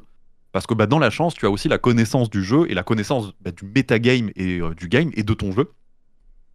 Et euh, bah, dans Magic, tu peux par exemple avoir euh, bah, une part de chance, mais tu peux aussi très bien avoir des cartes qui te disent allez chercher une carte de créature dans votre bibliothèque. La bibliothèque, c'est ton paquet de cartes qui n'est pas dans ta main. Donc c'est vraiment le reste à piocher. Ok. Et, en allant chercher par exemple une carte de créature dans ton jeu, tu réduis fortement ta part de chance. Et de là, il faut en fait que tu. Il y a une part d'improvisation donc de j'ai ces ressources-là, euh, qu'est-ce que j'en fais? Il y a aussi une part de récitation qui est la philosophie de mon jeu, c'est de faire ça. Maintenant, avec ma part d'improvisation, il faut que j'arrive à réciter ma partition avant l'adversaire. Et c'est ça que je trouve euh, ultra intéressant. Combien de, en moyenne, alors peut-être que c'est très variable, mais euh, combien de temps dure en moyenne une partie de Magic? Comment ça Est-ce que c'est genre tu as perdu trois fois Est-ce que c'est le premier qui perd deux fois? Est-ce que une fois que tu as perdu, c'est fini, c'est en one shot? Euh, ça dépend des, tournois. Euh, je parlerai d'un format qui est super célèbre euh, moi, je parle du, format 60 cartes, 1 contre 1, avec 4 exemplaires de chaque carte maximum. Je, dirais 20 minutes maximum. Et je crois que les timers sont comme ça dans les tournois. C'est 20-30 minutes, je pense. Et puis après, si tu dépasses ce tournoi-là, en tout cas, en tournoi, si tu dépasses ce timer-là, c'est celui qui a le plus de points de vie qui gagne. ou celui qui a le moins qui perd, évidemment. et euh, ça dépend des philosophies de jeu. Je te dirais, effectivement, si tu joues un jeu ultra agressif, gobelin, en 10 minutes, c'est parti. Si tu joues un jeu bleu, manipulation, où tu vas temporiser, bah, ça va être plus long. Donc ça dépend de ta philosophie de jeu. Et en moyenne, je pense que si on veut lisser en 20 minutes, toutes les parties, elles sont réglées. quoi. D'accord. Euh, maintenant, question très terre à terre. Imaginons, je t'écoute me parler de Magic aujourd'hui, et je me dis, j'ai envie de m'y mettre. Alors, il y a un code de parrainage. c'est faux. Moins 15%, et si en plus vous prenez NordVPN, on vous offre le Lotus Noir. Si seulement. si seulement. Euh, mais on en parlera, je pense, du côté de financier de Magic. Ouais. Euh, combien ça coûte? Bah, Euh, Surtout, Ça dépend. comment tu démarres? Qu'est-ce que- qu'est-ce qu'il faut acheter Comment comment tu te fais quelque chose où derrière tu peux tu peux essayer de, de pas, et pas te retrouver avec un deck avec euh, 50 cartes de mana parce que t'as fait n'importe quoi et euh, Ben, moi, je dirais que la meilleure façon pour commencer, c'est d'y aller avec un pote en boutique. Toutes les boutiques, il y a ce qu'on appelle le Friday Night Magic, qui est mondial. Il y a toujours une boutique partenaire où tu vas pouvoir jouer tous les vendredis soirs à Magic. ok Euh, et euh, moi, c'est ce qu'on faisait quand on était euh, petit euh, avec mon frère. C'était une association. Tu venais. Alors, nous, c'était le samedi, mais bon, dans tous les cas, il y a un rendez-vous qui est posé. Et euh, il y a des gens qui se retrouvent. Et ça dépend des communautés. Je vais pas parler pour toutes les communautés, mais généralement, les gens sont contents d'avoir des nouveaux joueurs et d'expliquer, justement. De toute façon, les gens sont contents d'expliquer en général. mais euh, mais il y a beaucoup de boutiques où- qui ont des tables spécifiques parce que, bah, en plus d'être une boutique, c'est des gens aussi qui jouent et qui euh, reçoivent les événements de Wizard of the Coast, qui est la, la maison éditrice du jeu. d'accord Et euh, tu vas pouvoir débuter et demander conseil euh, selon ce que tu veux jouer et comment tu veux jouer. Là, je vais peut-être aller dans d'autres considérations. Il y a des formats tout prêts. Tu peux très bien acheter un paquet de cartes. Tu peux mettre la somme que tu veux. Ça, Magic est très conscient que maintenant, euh, il y a des tarifs différents pour un paquet de cartes égal. Si tu veux 60 cartes, mais avec des cartes incroyablement stylées et euh, super fortes, ou si tu veux un jeu pourri et après tu l'amélioreras, deux tarifs. Il n'y a pas de souci. d'accord Euh, mais tu peux acheter un paquet prêt à jouer qui peut rentrer dans une compétition euh, sans trop rougir. Après, c'est à toi justement de savoir comment ça se joue. parce que Euh, pour, pour découvrir un petit peu le style de jeu qui te convient le mieux c'est bien peut-être bien d'avoir un deck de chaque catégorie de chaque couleur et de voir si quand tu joues tu te sens plus à l'aise en étant en mode rush ou en mode Mm. progressif ou alors en, en jouant sur les cartes que tu as défaussées dans, la, dans le cimetière euh. Je peux donner une autre alternative, et justement pour aller avec ce que tu dis, euh, qui a moins de charme, hein, parce que c'est pas du jeu de cartes, euh, tout de suite. Mais il existe euh, MTG Arena, Magic the Gathering Arena. Et c'est euh, le jeu en ligne qui avait cartonné pendant le Covid parce que personne ne pouvait sortir. Et c'est la version en ligne, didactique, qui te donne plein de paquets de cartes, qui te donne d'ailleurs un deck gratuit. Tu peux choisir 5 couleurs gratuites. Comme ça, tu peux faire ton essai. C'est peut-être le meilleur moyen pour commencer aujourd'hui, de savoir comment ça se joue, d'avoir un tutoriel qui te dit, euh, qui te bloque. Tu sais, euh, t'aurais tendance peut-être à tricher involontairement quand tu joues toi de ton côté. Involontaire. Là, le jeu va te bloquer. Tu peux poser par exemple qu'un terrain par tour. Tu vois, parce que c'est une ressource limitée, tu peux poser un terrain par tour. Et euh, au tour 1, tu as des cartes qui sont de force 1. Au tour 2, tu as deux fois plus de force. Et au tour 10, bah, si tu as eu tes 10 terrains, tu as accès à des sorts qui coûtent 10 mana et qui sont beaucoup plus forts. Ouais. Donc tu as cette quantité limitée. Et euh, tu vois, si tu fais pas gaffe ou si tu te dis, est-ce que j'ai joué un terrain ce tour-ci Je sais plus. Le jeu en ligne te permet tu sais, d'avoir euh, un petit peu les, euh, les rails du bowling pour euh, justement te, te- Ouais. te cadrer là-dessus. C'est un bon moyen pour débuter. Et après, pour moi, le vrai charme du jeu, c'est d'y aller avec les cartes. C'est quelquefois d'ouvrir des boosters et de te dire, oh, j'ai eu un truc trop bien pour mon jeu. Tu vois, il y a, il y, a, il y a ce côté où il y a le jeu et il y a l'autour du jeu qui est aussi amusant que le jeu. Alors après, il faut faire attention évidemment aux Oui. sommes qu'on veut mettre parce que ça peut aller extrêmement vite. Et euh, la compétition entre les joueurs, justement, euh, est une espèce d'émulation aussi de, euh, de, cette, euh, de ce euh, marché. de ce marché complètement, oui. Oui, parce que là, je vois par exemple, je veux acheter la carte du Lotus Noir. Alors, qui, alors il y a qui- des cartes qui, très- qui est la plus connue, qui est, qui est la carte un petit peu euh, mythique. c'est la carte emblématique, c'est le, le drac au feu. C'est- Alors que- le. Quand tu lis la carte, si tu es pas à fond dans Magic, tu lis la carte et tu fais ouais. Alors le Lotus Noir, c'est pour zéro, justement, donc elle est gratuite à jouer. Pas, pas à jouer à- dans l'immédiat, mais euh, si vous l'avez, elle est gratuite à jouer, donc ça coûte zéro. On l'engage, donc on euh, symbolise qu'on l'utilise et on la sacrifie, on la met au cimetière, on ajoute 3 mana. Et comme je t'ai dit, la ressource la plus limitée à Magic, c'est que tu peux poser qu'un seul terrain par tour. Si au tour 1, tu poses un terrain et que tu as un Lotus Noir, tu as 4 mana directement disponibles. Et c'est en fait la, la plus grande guerre de Magic, c'est combien tu as de cartes en main et combien tu as de mana disponible. Et c'est ce qu'on appelle dans tous les jeux de cartes le card advantage. C'est-à-dire que si tu as 7 cartes en main et que ton adversaire il en a 2, même s'il n'y a rien sur le terrain, c'est toi qui as l'ascendant. Parce que tu as plus de possibilités virtuellement que l'adversaire. Ok. Et euh, le Lotus Noir te donne du card advantage incroyable si tu l'as bah, au tour 1, au tour 0, on va dire. Parce que ben, tu as immédiatement beaucoup plus de possibilités que ton adversaire. Et, euh, et c'est ça qui est compliqué, c'est parce que des cartes qui sont un peu anodines dans le jeu, bah, c'est les cartes les plus chères. Parce que la vraie bataille euh, du jeu, c'est d'avoir le maximum de ressources le plus vite possible pour dérouler ta philosophie de jeu le plus rapidement possible. Ok. Et il y a des jeux qui se jouent avec justement le power level le plus haut, avec des lotus noirs, des mox de chrome, des mox et des machins, où tu vas justement avoir tellement de ressources, piocher ton jeu, et l'adversaire n'a même pas joué que toi, tu as déjà fini ta partie. Mais ça, c'est le cas extrême, évidemment. Mais le cas extrême qui peut symboliser que bah, les cartes qui font envie, c'est les cartes aussi qui te permettent de dérouler le plus rapidement ta stratégie, et euh, Ouais. ça se vérifie pratiquement toujours que ces cartes-là sont les plus chères. Donc le mana, le terrain, c'est le nerf de la guerre. Oui, c'est pas forcément, bah, tu sais, je te citais une créature qui était 13-13, elle coûte 2 euros, euh, 2-3 euros. Parce que c'est pas parce qu'elle est 13-13 qu'elle est ultra forte, c'est parce que son coup de mana, parce que la rapidité de son jeu, Ouais. parce que l'archétype dans lequel elle va être jouée, et puis l'intérêt de la carte aussi, des fois, euh, visuellement et des choses comme ça. Oui. Mais, euh, mais le nerf de la guerre, exactement, c'est ta ressource, le mana. Il y a des cartes qui enlèvent du mana à l'adversaire, il y a des cartes qui peuvent en rajouter, et c'est tout euh, la- le mana et la pioche. C'est la possibilité de jouer ton jeu et ben, sa disponibilité dans ta main. D'accord. Ok. Est-ce que on peut, euh, pareil, hein, vraiment, je suis dans un imaginaire parce que je je Bien débarque. sûr, non, mais c'est intéressant en plus d'avoir euh, ce. Est-ce qu'on peut faire des effets à base de euh, tu es tombé dans mon piège, Yugi, Oui. que tu vas activer et enfin que que par- il sait pas que t'as ça dans ton jeu et puis tu la sors. Incroyable. Mais c'est vrai, oui, alors, tu as euh, deux types de sorts.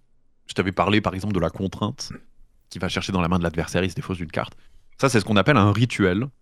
Et il y a un autre type de sort qui s'appelle un éphémère. Le rituel, c'est pendant ton tour, à une phase bien précise avant ou après ton attaque, après, ou après que tu aies décidé d'attaquer ou non. Donc c'est à ce moment-là que tu peux jouer du- des rituels. C'est des sorts généralement qui sont plus puissants. Et tu as les éphémères, et ça, c'est quand tu veux. Et tu peux très bien. Et par exemple, l'exemple que je t'ai cité, le contre-sort, c'est la terreur de toutes les personnes qui jouent contre des gens qui ont du mana bleu. Si tu as deux îles dégagées en face de toi, potentiellement, ça veut dire que les, toute ta stratégie de jeu, elle peut être littéralement contrecarrée par un sort qui s'appelle contre, euh, contre-sort. Et, et donc tu as ce côté-là de piège, de ressources, de bluff aussi, parce que tu peux très bien avoir deux mana bleus dégagés, avoir sept cartes en main, mais n'avoir zéro contre-sort, mais regarder avec la confiance la plus absolue, tel Patrick Bruel, ton adversaire. et, et ça marche, tu vois. Et ça marche. Et, et, et moi, j'adore faire ça, parce que je joue bleu. Je suis désolé, putain, je, je, Ah ouais. je- je joue bleu, mais, mais promis, hein, je, des fois je joue d'autres couleurs. Et tu, tu, j'adore tu vas jouer avec euh, la casquette et les lunettes de soleil? Ouais, mais, mais de dire, mais vas-y, pas de souci. Essaye de lancer ça. Tu veux jouer ça? Et si tu regardes, tu, tu, mets bien tes madame ou tu, tu fais semblant que. Ah, tu veux jouer ça? Ok. Tu regardes, ton, tu, tu regardes tes deux terrains dégagés, l'adversaire se rend compte que tu as deux terrains dégagés, ça modifie son plan de jeu. Et là, il a peut-être, mais il a peut-être pas. Il ose, il ose pas, il ose pas, alors que toi, t'as rien dans la main. Et c'est le jeu autour du jeu aussi. Et, c'est- et c'est ça que j'aime bien. Et c'est pour ça que je trouve que en physique, tu as ce jeu-là aussi que t'as pas forcément dans le jeu virtuel parce que tu ne vois pas ton adversaire et encore moins tu peux pas lui parler. Heureusement, euh, dans le jeu en ligne, on, euh, moins il y a de micro, mieux c'est. Oui. Oui. Mais dans le jeu physique, c'est quand même cool tu sais, d'avoir ce, ce rapport-là et ça modifie complètement la philosophie du jeu. Oui, donc il faut quand même, enfin, si on veut s'y mettre euh, en IRL et non pas par euh, Magic euh, the Gathering Arena, donc il vaut mieux trouver le, le, le, le, le lieu près de chez soi qui fait des soirées, Ouais. des vendredis soirs souvent pour euh, pour être initié peut-être, pour et puis pour être guidé sur la, la création de son premier deck.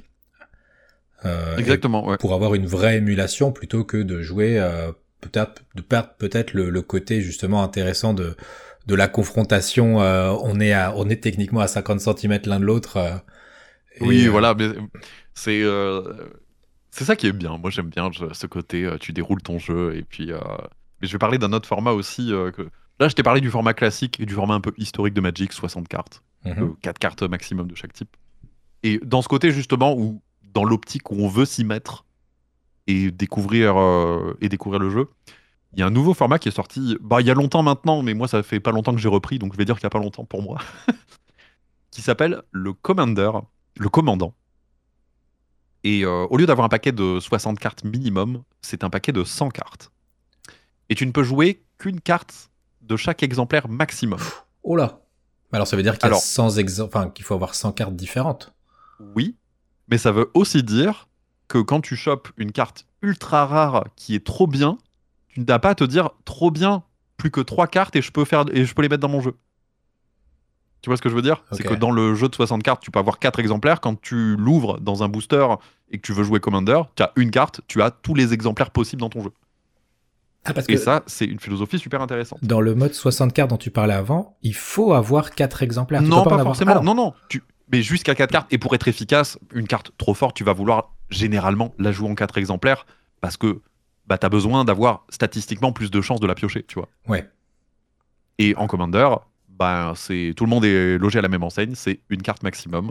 Ouais. Et j'aime bien ce côté de la, de la collection qui sous-entend que ben, euh, tu ouvres une carte, c'est bon, tu as tout ce qu'il faut. Euh, Cette carte-là, tu l'as dans, maxi- euh, dans le maximum d'exemplaires possible dans ton jeu. La spécificité du format Commander, c'est que dans Magic, alors il y a 30 ans d'histoire du jeu qui est absolument euh, passionnant. Euh, Il y, y a un mec qui a essayé de résumer l'histoire de, de Magic parce que euh, chaque set du jeu raconte une histoire euh, qui est une histoire de plans d'arpenteurs. Les arpenteurs, c'est des, des êtres euh, surpuissants qui peuvent aller de plans en plans et euh, qui foutent généralement la merde d'ailleurs parce que c'est euh, voilà, euh, c'est un petit peu la, c'est un petit peu comme la, la- La les Trax. déités grecques. Ah, d'accord. Ok. Tu sais, c'est un petit peu euh, machin a fait ça, machin a fait ça, et du coup, euh, on, détruit, euh, on détruit un plan, donc euh, presque un, un multivers pour en faire un autre, et puis non, en fait, je t'ai trahi, j'ai tué tout le plan, machin et tout. Et donc, dans ce jeu, il y a des cartes qui ont des histoires fortes, qui sont des créatures légendaires. La spécificité de la créature légendaire, c'est que, euh, par exemple, euh, attends, j'en ai une qui s'appelle Tivar. Bah, Tivar, je ne peux le jouer qu'en. Il ne peut être qu'en un exemplaire sur le terrain. Il n'y a qu'un seul Tivar qui existe. Mon adversaire ou moi, on peut n'en avoir qu'un seul. Ok. C'est la règle. C'est ce qu'on appelle la règle de la légende dans Magic. C'est. euh, tu peux avoir autant de, de gobelins fouineurs que tu veux. Ça reste des gobelins. Mais. euh, par exemple, Urza, qui est une des créatures euh, légendaires du jeu. Urza, le sorcier suprême, il n'y en a qu'un. Ouais, il n'y a pas. Donc y tu peux pas, avoir 4 Urza dans ton jeu. ou- Il n'y a pas Ça, de c'est la règle de- Mewtwo alors qu'il y a plein de Dracofeu euh, Exactement. dans Pokémon. Exactement, c'est ça. Et, et dans le Commander, et c'est pour ça que j'adore ce format, c'est que tu vas choisir dans 30 ans d'histoire de Magic une carte légendaire, un commandant. Et ça sera, voilà, ça sera ton commandant. C'est-à-dire que tu as un paquet de 99 cartes qui sont aléatoires et qui sont bah, de plus en plus aléatoires parce que c'est quand même un jeu de 99 cartes. Et ton commandant, il est à côté de ce jeu-là. Et tu peux le jouer quand tu veux. En payant son coup de mana et en le mettant sur le terrain. S'il coûte un vert, un bleu, euh, il faut que tu aies une île euh, et, euh, et une forêt pour pouvoir le jouer. Mais dans- tout ton jeu, il est indisponible tant que tu l'as pas pioché. Mais lui, ton commandant, il est disponible tout de suite.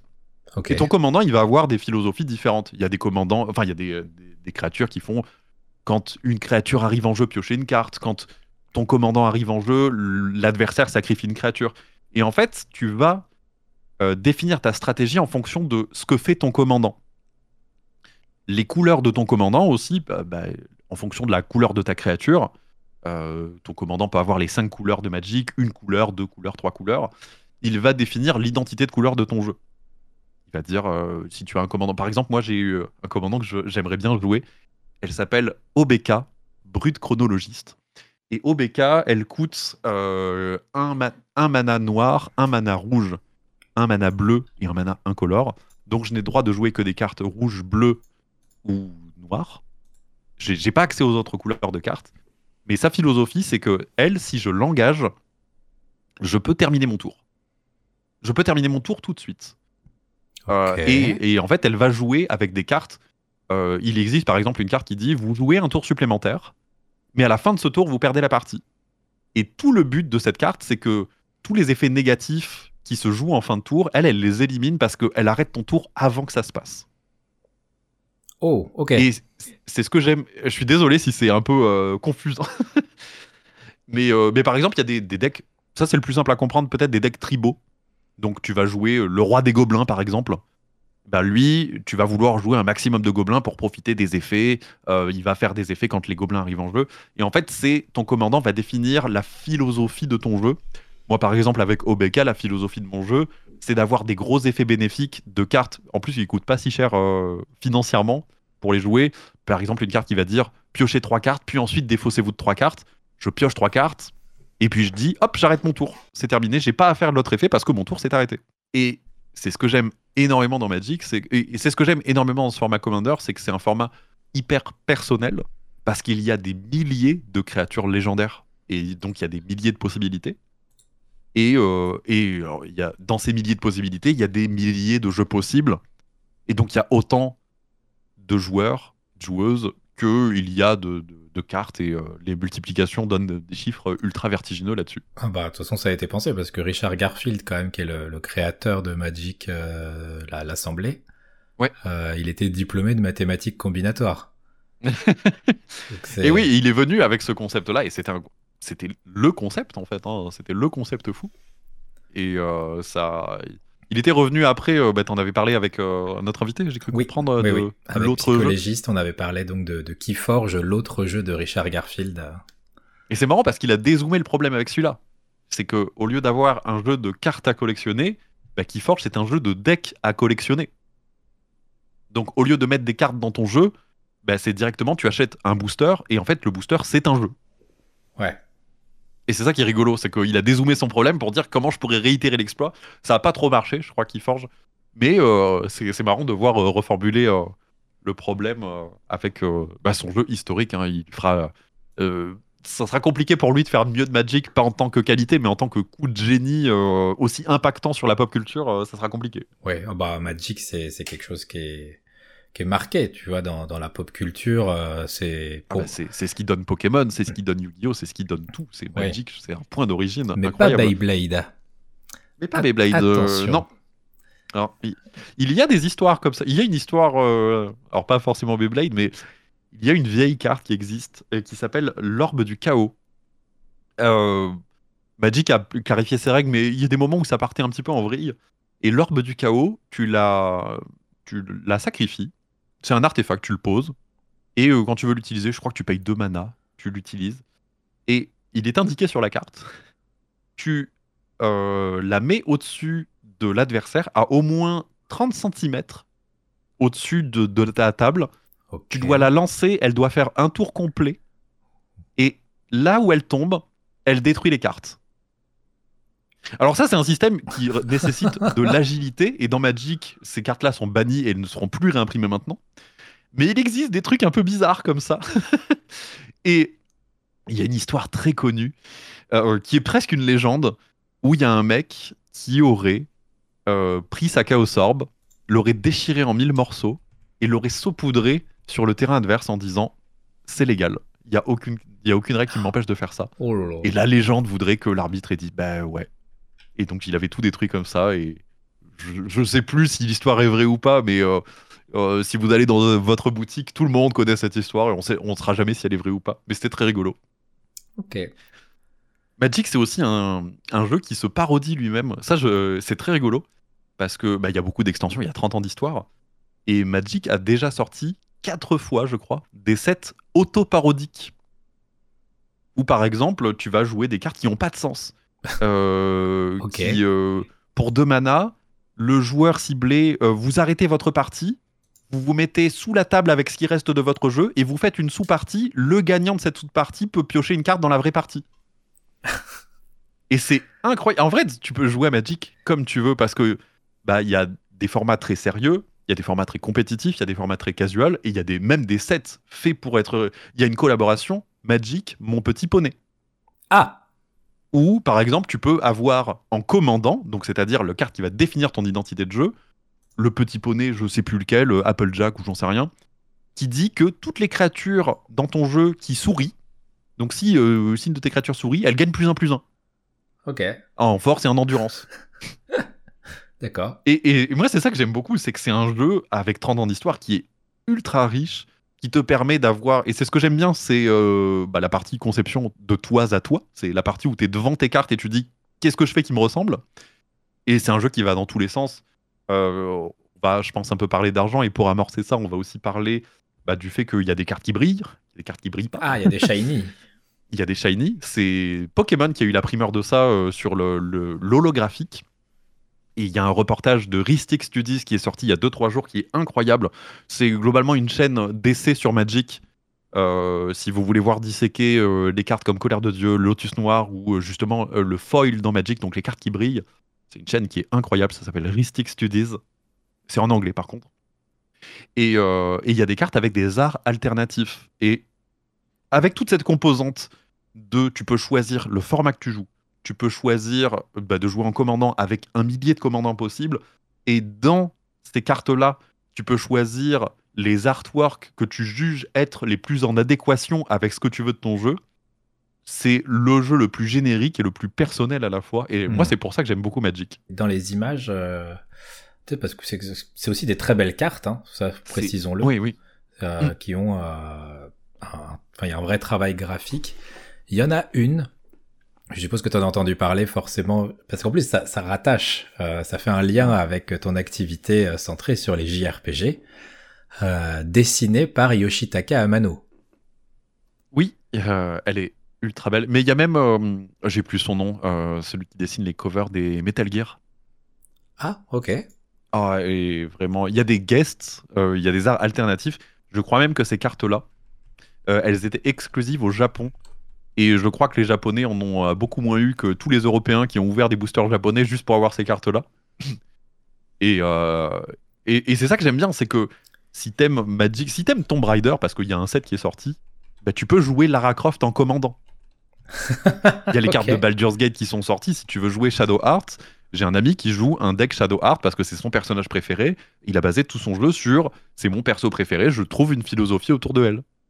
Ok une collaboration avec Final Fantasy qu'on attend énormément et que ah j'attends bah. personnellement de mon côté. je veux jouer un deck à Iris Sacrifice. Ah non, non. T'as pas le droit. Je pourrais. je pourrais. Ouais, oui. Je Oui. C'est pas. Ouais, bah, mais, mais tu vois, en fait, dans ce côté-là, de, de, du côté personnel, bah, euh, bah moi, je sais, euh, par exemple, que t'aimes beaucoup euh, bah, les, les Seiken Dedetsu et les jeux mana. Bah, tu peux jouer une philosophie de carte verte, par exemple, et trouver, euh, de, de, de, trouver une correspondance de, de, ta philosophie et de tes goûts personnels en jeu. Hmm. Et c'est ça qui est bien, c'est que moi je trouve que tout joueur de Magic est différent, et en fonction de ce que tu ramènes comme jeu, ben, tu, tu racontes une histoire quelque part. Oui, oui, parce que tu vas créer toi-même un, ton propre lore derrière la philosophie que tu as envie de, de, sortir dans, tes, dans, dans, hmm. ton, dans ta stratégie. Et puis même, tu peux très bien jouer compétitif. Hein, euh, tu peux très bien trouver une liste sur Internet, de dire, ah, elle coûte 5000 balles, bah j'achète ça. Et tu racontes quand même bah, l'histoire de quelqu'un qui euh, n'est pas très créatif, mais qui est là pour la compétition et qui raconte justement un, ben, un, autre type de philosophie. Tu vois, tu peux très bien t'en fous, tu, cherches l'efficacité et c'est un type de joueur très différent aussi. Oui. Euh, oui, vas-y, dis-moi, je t'écoute. Non, non, mais je pense que ça va être ta question. non, non, non, vas-y, vas-y. J'allais parler du côté un peu financier peut-être. Oui, oui, oui, voilà. Est-ce que c'est ta question? Bah. Est-ce que c'est ta carte? Là, tu viens parler. Tour de magie. Euh, parce qu'on en parle tout à l'heure. Euh, euh, tu viens de parler de 5000 euros pour acheter un deck tout fait. Euh, je vois que le Lotus Noir se vend à 9000 euros. Euh, voilà, que juste la seule carte dessinée par Yoshitaka Amano se vend à 200 euros. Pour quelqu'un qui n'a pas envie de mettre un gros budget, qui veut pas être dans le, la partie en ligne, forcément, mais qui veut aussi profiter de, bah, du plaisir de posséder la carte, du plaisir de la, de la collection, tu vois, d'avoir un joli classeur où elles sont rangées. Mm. Euh, tu dirais que avant d'avoir un deck qui est jouable, qui est potable, parce que bah au début forcément, je pense que tu es un peu soumis à, à beaucoup de hasard qui va se lisser au fur et à mesure de, de tes achats. Tu, tu dirais que pour euh, être, euh, alors pas forcément dans un mode de compétition, parce que ça va concerner peu de personnes là dans, dans, ceux qui pourraient vouloir se mettre à, à Magic, mais pour jouer de manière lambda, mais avec assez de possibilités pour s'amuser, quel serait le, budget que tu recommanderais? Ben, En vrai, ça va, c'est très. Euh, j'ai parlé que de deux formats. Il y a vraiment énormément de formats qui existent. Euh, en vrai, je vais dire une bêtise, mais un bon budget pour débuter, c'est 15 euros. 15 euros, ça te permet d'acheter trois boosters de jeu, d'aller en boutique et de faire ce qu'on appelle un draft. Et un draft, c'est un autre type de jeu très particulier où la construction du jeu, elle est très en amont et très importante. En gros, le draft, c'est tu vas être six joueurs autour d'une table, chacun a trois boosters. Tu vas ouvrir ton booster, prendre une carte, passer le booster à ta gauche, recevoir le booster de ta droite, et piquer tes cartes pour construire une philosophie de jeu en fonction de quand tu as les cartes en main. Ces cartes-là, après, tu les gardes. Euh, ah oui. Tu, les gardes pour, pour la suite. Donc, euh, c'est juste que tu crées un deck de 40 cartes, donc c'est un format plus petit, avec les trois boosters que tu vas avoir, avec une philosophie de jeu qui va être forcément moins forte, mais tout le monde part à égalité. Tout le monde a acheté les trois mêmes boosters. Et c'est après à toi de construire un jeu, de dire peut-être, tiens, la personne à ma gauche, il a l'air de faire un jeu rouge. Est-ce que je prends la carte dont j'ai besoin ou est-ce que je prends la carte rouge qui est dans ce jeu-là, qui a l'air d'être utile pour son jeu? Donc tu as déjà un premier jeu dans le jeu. Et euh, ça, c'est ce qu'on appelle un format de draft. Ça coûte pas très cher et ça te permet de garder les cartes à la fin et de commencer à constituer une collection tout en étant à égalité avec tout le monde. La seule chose qui compte, c'est tes compétences et ta connaissance du jeu, savoir un petit peu ce que tes adversaires vont prendre, c'est tes capacités aussi d'observation. Après, tu vas jouer et euh, généralement dans ces euh, formats-là, tu gagnes un petit truc si tu fais des performances et tout, mais tu gardes surtout tes cartes à la fin. Donc il y a cette première possibilité-là. Après, il y a d'autres possibilités. Euh, je te parlais par exemple du Commander ou du format normal. Il y a aussi des, sous-formats. Il y a par exemple le format qu'on appelle le Popper, P-A-U-P-E-R. C'est un format où ton commandant, ça doit être. Tu as plusieurs raretés. Tu as commune, unco, rare et mythique. Et euh, tu ne peux jouer que euh, ton commandant, c'est une unco obligatoirement, et tes cartes, c'est des communes. C'est une contrainte de jeu. Et donc, du coup, ça fait que le power level est équilibré pour tout le monde. Et après, bah, globalement, c'est une question euh, aussi de, de, bah, de, tacite power level entre tes, amis. Je veux dire, bon, est-ce que tu as un deck compétitif ou un deck pour t'amuser? Et les gens savent se gérer, dire bon, je vais y aller tranquille, j'ai un jeu exprès pour nous amuser, ou alors j'ai le jeu pour dérouler compétitif avec les terrains qui coûtent 300, 400 balles, tu vois. Mais euh, pour quelqu'un justement qui veut s'y mettre, parce que là par exemple, je me suis mis dans, dans, dans la peau de quelqu'un qui se dit, je vais aller acheter un euh, pack de démarrage euh, Magic. Ouais. Il y a Avant, ils étaient offerts en boutique. Énorme. Ah, le bon vieux temps. C'est l'époque où on regardait Avant, ils te filaient un petit jeu, mais je, en vrai, ils peuvent toujours t'enfiler, tu vois. Il y a toujours des cartes que tout le monde, personne ne veut. Donc. Euh. Mais justement, il y a énormément d'univers. Euh, donc déjà, j'ai deux questions. La première, parce que tu vois, là, je regarde, je vois quoi Dominaria, même Le Seigneur des Anneaux, Doctor Who, Chasse de minuit, La guerre fratricide, La Nouvelle Capena, euh, enfin les rues de Nouvelle Capena, Horizon Moderne 2. Donc tu as des trucs que tu vois que c'est des univers euh, extérieurs. Là, je vois même du Baldur's Gate. Euh, donc euh, voilà. Et après, il y en a qui sont dans l'univers magique euh, pur en quelque sorte. Euh, oui. Et t'as, ben, ce qu'on appelle le, univers Beyond. C'est, vraiment les, univers au-delà de l'histoire de Magic et c'est Seigneur des Anneaux, qui est la plus grosse vente de Magic d'ailleurs depuis des années. Bizarrement. Oh, d'accord. Et... puis avec l'histoire du, de, de l'anneau unique qui avait été sérigraphié, tiré un exemplaire qui a été vendu à 2,5 millions qui est au-dessus du lotus noir, du coup, euh, puisque c'est une carte en un seul exemplaire qui avait été sérigraphiée. Tu l'as plastifiée, hein, celle-là. Ah ben, la personne qui l'a tiré, euh, le clip est encore disponible sur Internet. La personne tremble, mais vraiment, mais tremble d'une sincérité incroyable. Il a vendu à Post Malone et euh, l'échange est trop mignon et la personne qui l'a vendu, il a acheté une maison à ses parents, il a tout placé de côté, il a dit ben, maintenant je suis trop content de rejouer et il est hyper humble et ça me fait trop plaisir que ça soit pas une boutique ou juste des revendeurs qu'il ait eu, c'est juste un mec qui a ouvert un booster et sa vie elle a changé, je trouve l'histoire trop mignonne. Ça c'est beau, ça c'est Ouais ouais. Euh, donc tu vois il y a plein d'univers. Est-ce que on se lance dans celui qu'on veut, on s'en fout de toute façon euh, tu, pourras jouer derrière. Est-ce que si par exemple bah, je vois un Lord of the Ring et un euh, Baldur's Gate, je vois même un Doctor Who, décidément, ok, ça part dans le what the fuck, faisons ça, il y a, pas de souci. Est-ce que c'est euh, ça, ça peut se cumuler? Est-ce que je peux avoir un deck qui va contenir à la fois du Doctor Who, du Baldur's Gate et du Seigneur des Anneaux? euh, Tu peux faire ton Fortnite, oui, complètement. En fait, c'est pour ça que j'aime bien le Commander, c'est que généralement tu peux jouer toutes les cartes que tu vois. Tu vas acheter en boutique des cartes, on va pas te dire ah celle-là elle est bannie, il y a quelques exceptions évidemment. Euh, dans Magic, à l'époque où je jouais, je crois que ça s'appelle le standard maintenant, tu as plusieurs formats. Le format auquel tout le monde jouait avant, ça s'appelle le standard, et c'est les X dernières extensions euh, sont jouables. Je sais plus combien c'est, tu vois, mais c'est euh, genre, je vais dire les 3-4 dernières. Donc tu as le droit de mettre des cartes que tes 3-4 dernières extensions, et en fonction de quand ça sort, bah, du coup, tu as un roulement. Et ce que j'aime bien avec le Commander, c'est que toute l'histoire de Magic, tu peux mettre les cartes dedans. À très peu d'exceptions près, tu peux pas mettre le Lotus Noir ou des, ce qu'on appelle le Power 9, des, des trucs interdits. Oui. Mais tout ce que tu vois en boutique, tout ce que tu peux avoir, tu peux le mettre dans ton jeu. Et c'est ce que j'aime bien, c'est tu vois, tu ne prends pas la tête. C'est tu veux jouer une carte, tu peux la jouer. Et après, si tu vas aller dans un format un petit peu plus compétitif, là, euh, bah tu, tu vas devoir euh, un peu regarder euh, ce qui est disponible ou pas. Et pour parler du Commander une dernière fois, tu peux très bien dire j'ai 40 balles à mettre pour débuter. Je peux trouver, tu peux trouver un jeu, un commandant à tes couleurs avec des cartes plutôt honnête maintenant, parce que Magic avant c'était pas ça, c'était une rare par euh, paquet et machin et tout, ils étaient hyper timides.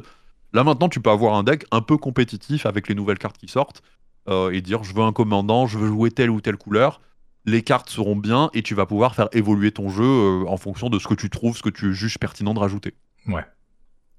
Donc ça débute à tous les prix, moi je dirais. Ça débute à tous les prix avec en entrée, je dirais peut-être 35-40 euros. Alors, je vois si jamais, parce que forcément c'est quelque chose qui se joue à deux, donc si par exemple vous voulez commencer en jouant à la maison, soit avec vos enfants, soit que vos enfants jouent entre eux, euh, bah il y a des, boosters de démarrage ou des packs de démarrage, je sais pas si je utilise les bonnes expressions, euh, des kits de démarrage, tel qu'ils appellent ça, pour deux personnes, donc avec euh, de, deux decks différents pour que chacun puisse jouer, et ça coûte 20 balles. Ouais, je sais plus si ah, ça existe encore? De démarrage? Ouais. Ouais, euh, alors attends, il est où? Là, j'ai un kit de démarrage à 18 euros, deux decks prêts. Euh. Ah oui, il y en a à 15 euros aussi. Oui, euh, globalement. Ouais, oui, je pense que ça peut aller. Et Moi, ce que j'avais, à mon époque, j'avais un kit de démarrage où le jeu était mélangé dans un certain sens. Il fallait pas toucher à l'ordre des cartes. Parce que, en fait, le jeu te disait maintenant vous avez pioché ça, vous pouvez faire ça. Et en fait, il t'expliquait au fur et à mesure, il fallait pas toucher à l'ordre du jeu. Il te faisait vous piochez cette carte, vous allez avoir telle carte en main, vous pouvez faire ça, et du coup, le, jeu t'expliquait vraiment euh, pas à pas. Bah, je pense que ça, tu peux le faire avec Magic Arena. Tu peux faire tes trois premières parties sur Magic Arena, tu chopes comment ça se joue. Le jeu, en plus, est disponible euh, en langue doublée français. Il va t'expliquer un petit peu, euh, tu sais, avec une petite lumière qui va dire là, t'as cette carte, ça sert à ça, machin. Et après, oui, tu peux t'orienter. De toute façon, c'est un peu tabou de dire ça, mais il faut aussi être conscient d'un truc c'est que c'est un jeu de cartes à collectionner. Tu peux très bien prendre du plaisir à jouer au jeu, à collectionner, ou aux deux, en fait. Et tu peux très bien juste ouvrir euh, des paquets, dire ah putain, elles sont trop belles, j'ai envie de faire la collection, pas y jouer, comme ce qui est 90% le cas dans Pokémon, personne connaît les règles. Moi, je connais les règles de Pokémon, j'y jouais quand j'étais petit. Euh, je regrette évidemment, comme tout le monde, d'avoir vendu mon Mew brillant, mais c'est une autre histoire. mais, euh, mais oui, je pense que il y a tous les budgets disponibles pour jouer. Le seul vrai conseil pertinent que j'aurais, c'est euh, bah, d'aller en boutique et de poser la question qu'est-ce que vous avez de pertinent pour commencer à tel budget? Là, forcément, on va t'orienter sur un budget que tu as défini. Ok. et on va te demander est-ce que tu joues avec des amis? Est-ce que tu veux venir en boutique? Et là, on va pouvoir un peu affiner ce que tu veux. Et voire même, je pense même qu'il y a des gens qui peuvent t'en donner des cartes, tu vois. Euh, si tu vas euh, en club, il y a. tout le monde a trop de cartes. D'accord. Tout le monde a trop de cartes, on peut t'en donner 60, tu vois. bon, c'est quand même. Il y a quand même moyen de s'y mettre assez facilement et en étant guidé. surtout, euh, on le rappelle, hein, comme t'en parlais, des, des, des, des soirées euh, que certains, certains, certains magasins peuvent faire. Euh, ouais. Donc, c'est des soirées où tu peux gagner des cartes, où tu peux rencontrer des gens. moi, elles sont loin de chez moi, donc j'avoue que j'ai un peu la flemme. mais mais, mais c'était un, un, univers que j'aimais beaucoup. C'est tous les X temps, où tu te rejoignais, chacun jouait son jeu, on, format tu sais, c'est un petit peu le, la soirée pizza avec tout le monde, c'était sympa. Oui. Et euh, il y en a partout dans le monde, après plus ou moins compétitivement, avec des formats plus ou moins casual, parce que Magic, il y a vraiment beaucoup de façons d'y jouer. Euh, et encore une fois, une bonne façon de découvrir le jeu, c'est le draft. Euh, le draft, tu es à égalité avec tout le monde, t'as pas besoin d'avoir les meilleures cartes du monde, c'est t'as 15 balles, t'achètes 15, t'achètes 3 boosters, et tu vas les tourner avec tout le monde, et à la fin, tu gardes les cartes. Ok. Et ça, il y en a généralement dans tous les dans toutes les boutiques, tu peux trouver justement des plannings où tu as des, des déroulements de ces événements-là.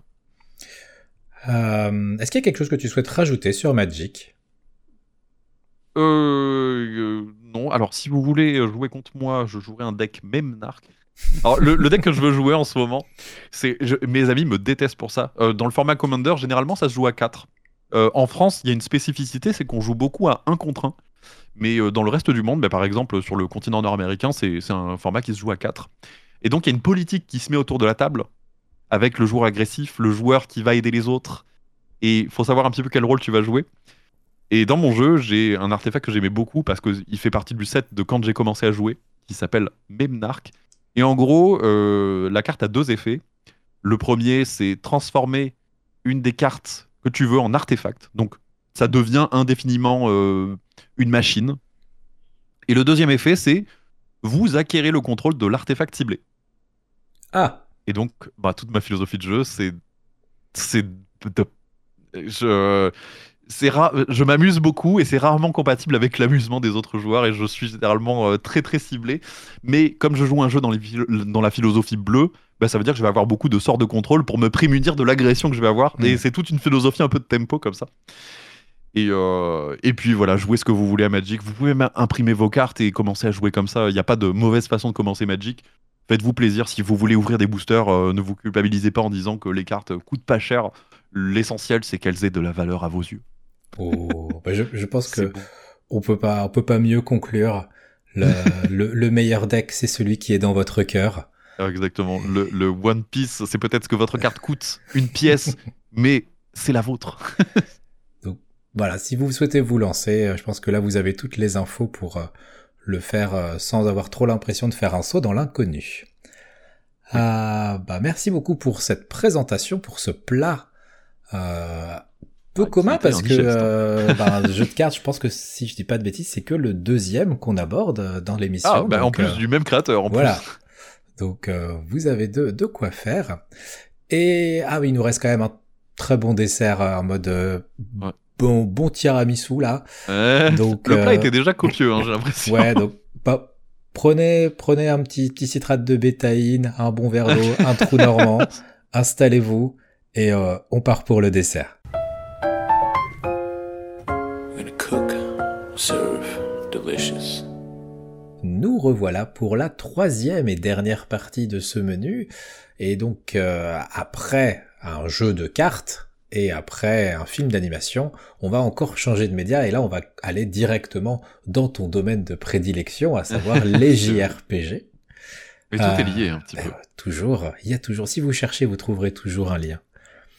Euh, bah écoute, je te laisse présenter ce JRPG qui est pas celui auquel on pourrait le plus s'attendre puisque c'est pas le plus connu euh, et euh, le Oui, c'est vrai. plus populaire. Alors, si les gens me connaissent un peu, ils, ils doivent se dire, euh, il doit y avoir cette phrase encore.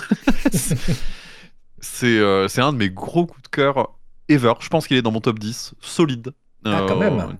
Ah ouais, vraiment, euh, Tchanikos, il m'a euh, laissé une marque vraiment impérissable pour plein de raisons. Alors, Tchanikos, c'est un projet né sur Kickstarter et puis il commençait à faire un peu de bruit parce qu'il est disponible sur le Game Pass et puis euh, il est sorti dans une certaine indifférence en fin d'année 2022 pour finalement, bah, une fois qu'on lui a fait un peu de la place euh, en 2023, en début d'année 2023, bah, les gens ont commencé à y jouer. J'en fais partie aussi.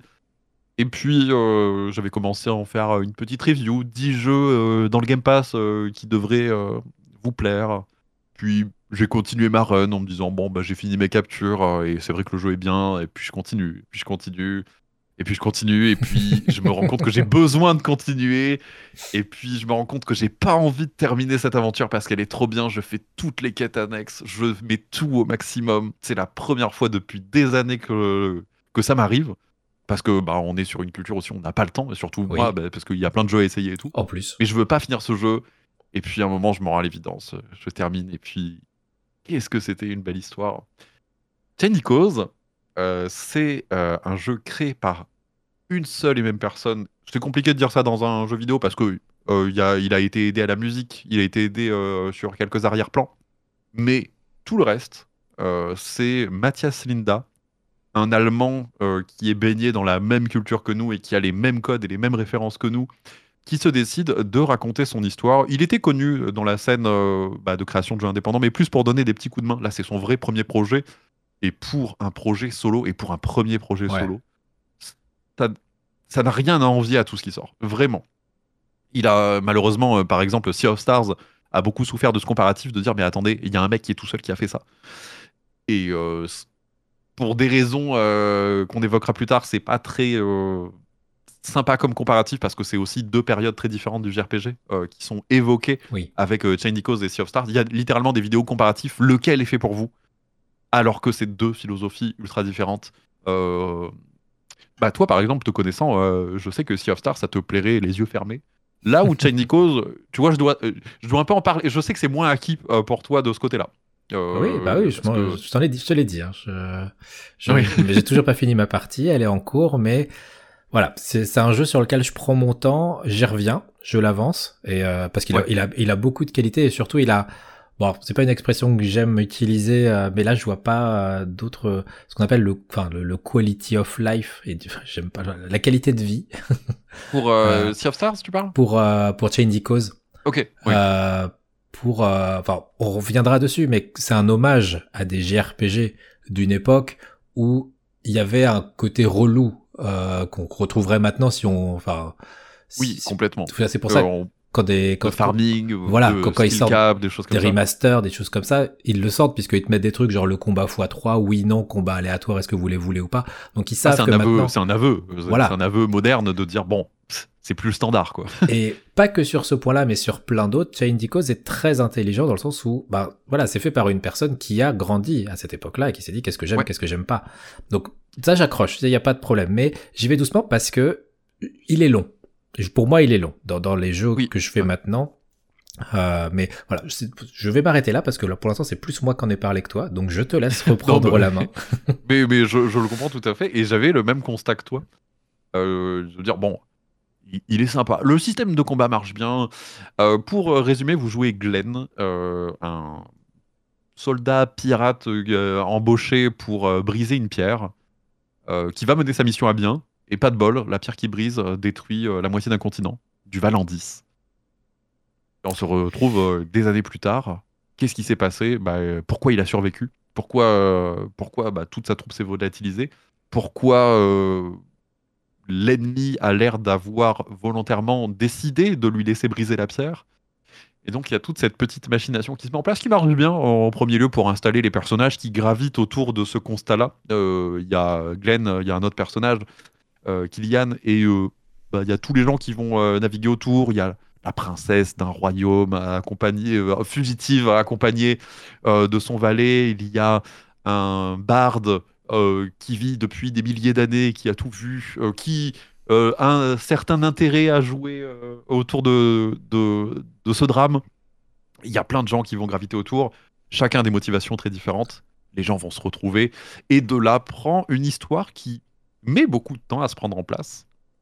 Et c'est ça que je trouve très malin dans Echoes, c'est que ce qui vous fera euh, adhérer aux premières heures de jeu, c'est le gameplay. Il y a Ah un oui. gameplay très rythmé, très Ah efficace. oui, oui.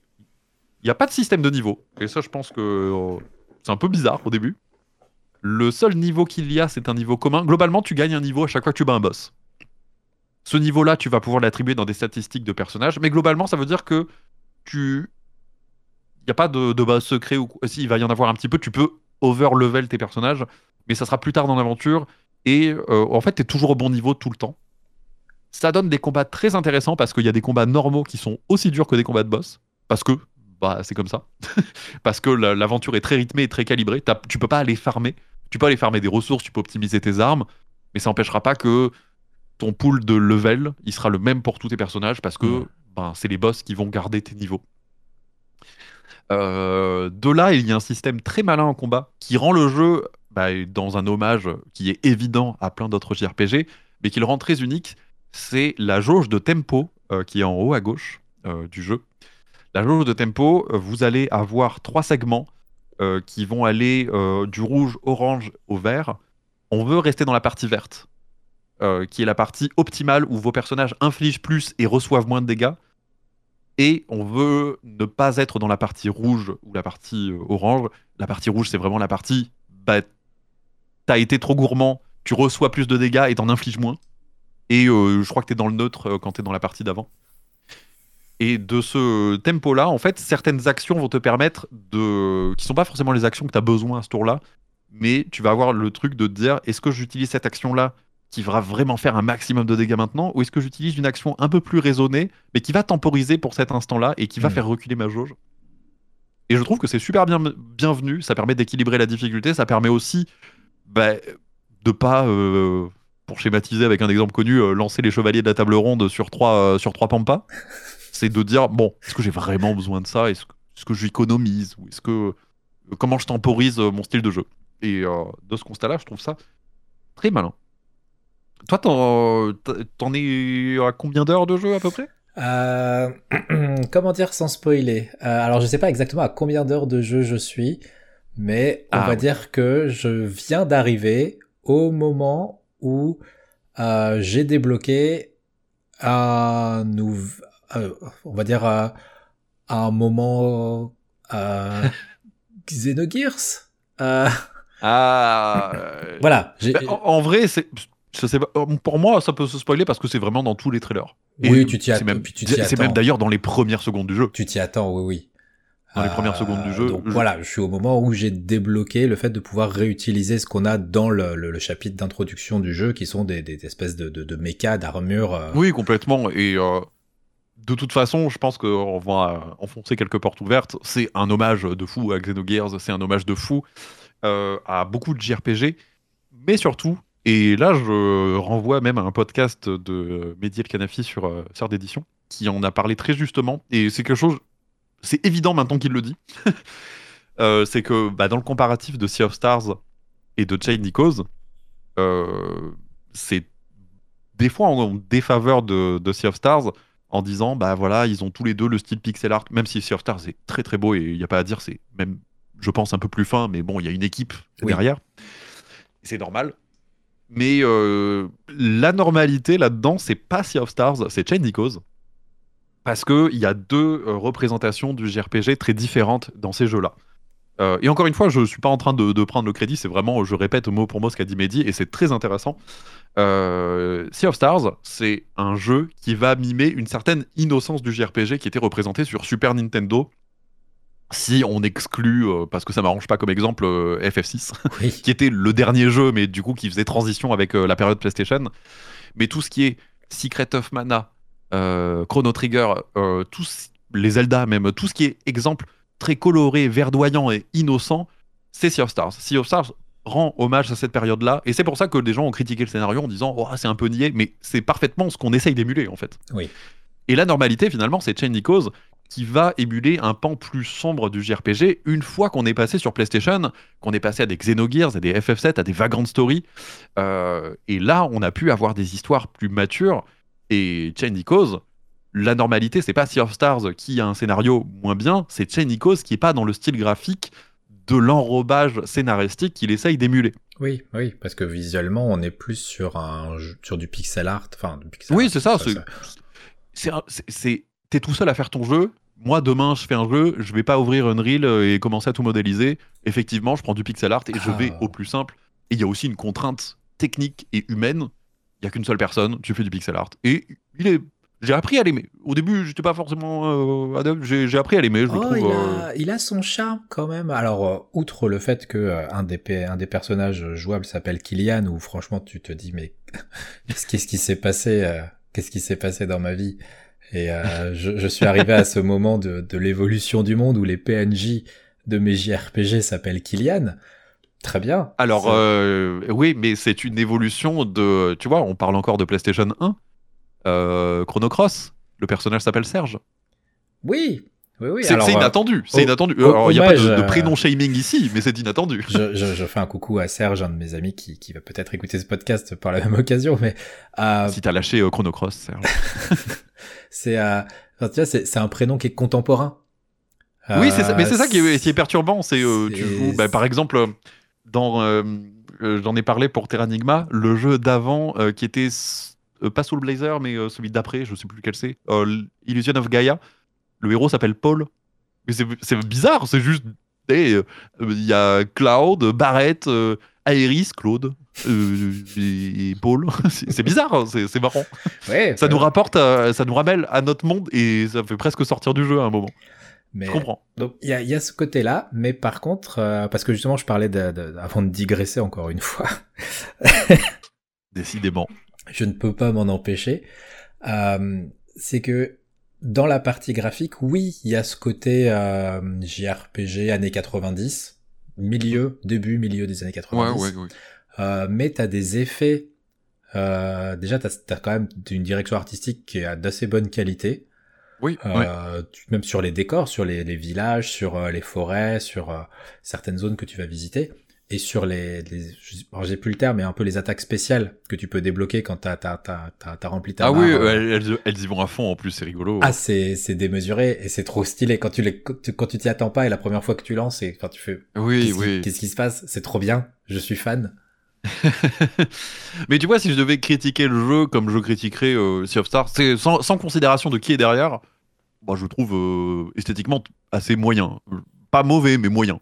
Euh, c'est pas le même, Si tu euh, le compares à- au standard, Oui. et après, il y a toute la considération de dire bah, à quoi tu joues, qui c'est qui est derrière le jeu, comment ça a été fait, où tu dis, en fait, c'est un tour de magie, et c'est ça qui est intéressant. Mais on peut avoir deux regards différents, pas forcément incompatibles, celui du joueur qui s'en fiche de comment c'est fait, et celui de qui sait un peu comment c'est fait et qui trouve que c'est quand même euh, intéressant. Et on voit d'ailleurs l'évolution euh, par rapport au premier trailer sur Kickstarter. Euh, Mathias Lida s'est vraiment, vraiment amélioré et qu'il ait réussi à lever des fonds avec euh, la première mouture de son jeu, c'est quand même incroyable parce que bon, c'était pas très beau. Il s'est bien amélioré.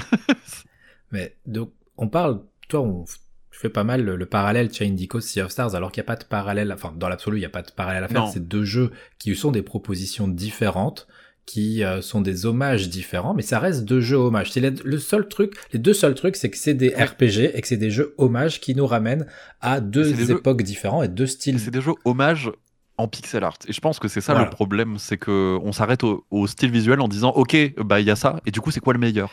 Alors Mais- que c'est tellement différent. c'est pas que des jeux hommages, et pour en revenir à Chain Cause, ils se contentent pas juste de dire ah vous avez aimé ça dans les RPG, euh, des JRPG de votre enfance, euh, bah je vous ai ressorti un JRPG de votre enfance.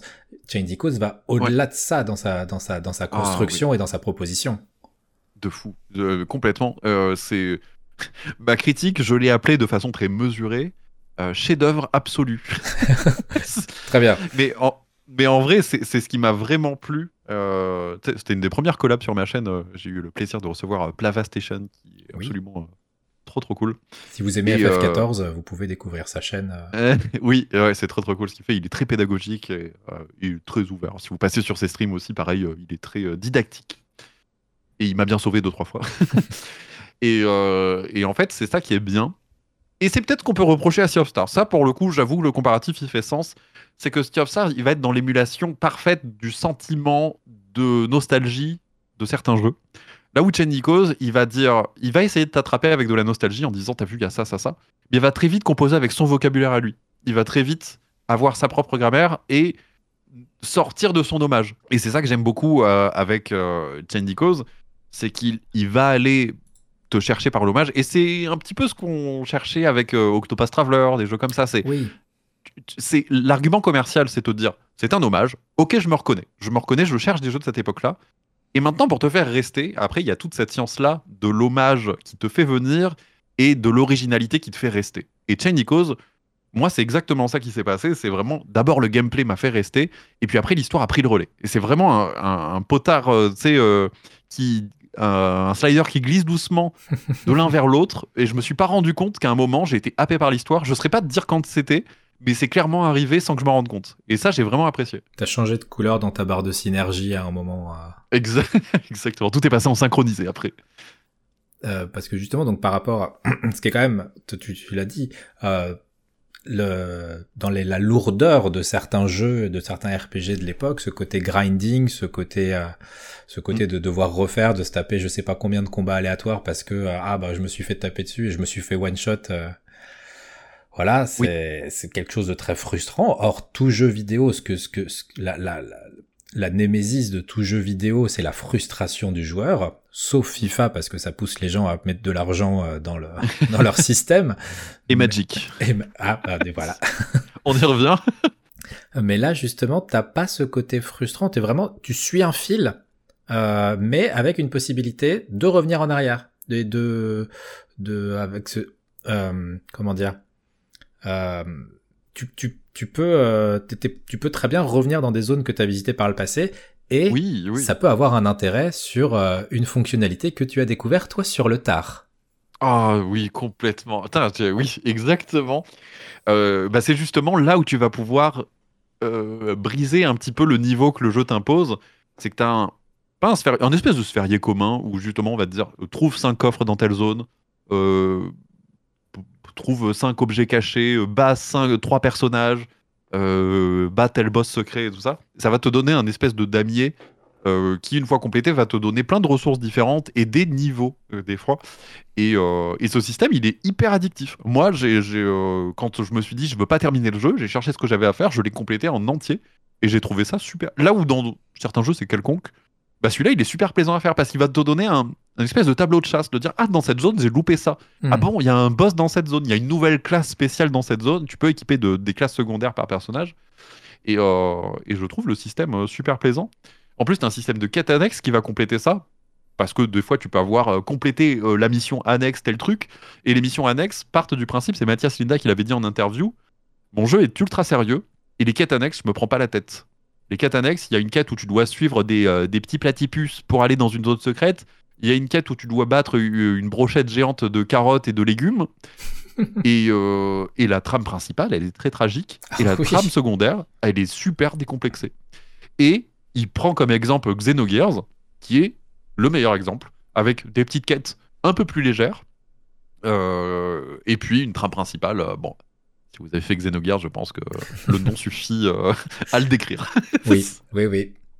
Euh, donc du coup, tu ne peux pas, euh, enfin, si dans l'absolu tu peux, euh, parce que donc c'est ce qu'on appelle des, des, des, des éclats de grimoire, et donc chaque fois que Oui. tu débloques un éclat de grimoire, tu peux soit te rajouter une nouvelle technique de combat, passive ou active, euh, soit augmenter tes stats.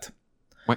Euh, tu choisis, euh, et après tu as des paliers, tu en as certaines qui sont pas disponibles tant que t'as pas débloqué euh, 15, euh, 15 euh, nouvelles techniques, euh, enfin, etc. ouais, ouais. Euh, mais ça reste quand même très compliqué de rouler sur le jeu, tout comme bah, moi par exemple, je suis un j'ai tendance à me dire bon, je vais aller level 90 et puis tout va bien se passer. Il y a un moment dans le jeu où tu peux le dépasser, ça. Il y a un moment dans le jeu où ça va. D'accord. Mais du Il coup, y a, il y a, mais il y a un moment où le jeu s'ouvre vraiment, t'as tout à faire, et le jeu va te récompenser si tu veux tout faire. et Et euh, je voulais pas finir. si ouais, c'est si tu ne peux pas être euh, overpower par rapport aux ennemis que tu vas affronter, notamment certains boss, et parfois même pas que des boss, chaque combat, du coup, gagne une euh, composante qui est purement stratégique. Oui. Complètement. Et ça, c'est trop bien. C'est que c'est un jeu qui te dit pas. C'est un JRPG, c'est c'est une philosophie JRPG qui ne te dit pas va grinder, mais qui va te dire trouve la solution. Et ça, c'est super malin parce que moi, à chaque fois que j'ai perdu, bah, je, je- je sais que c'est accessible. Tu vois pas les, les barres de vie de ton boss, tu, tu sais pas combien Oui. il reste. Tu as, un subtil indicatif en fin de barre de vie.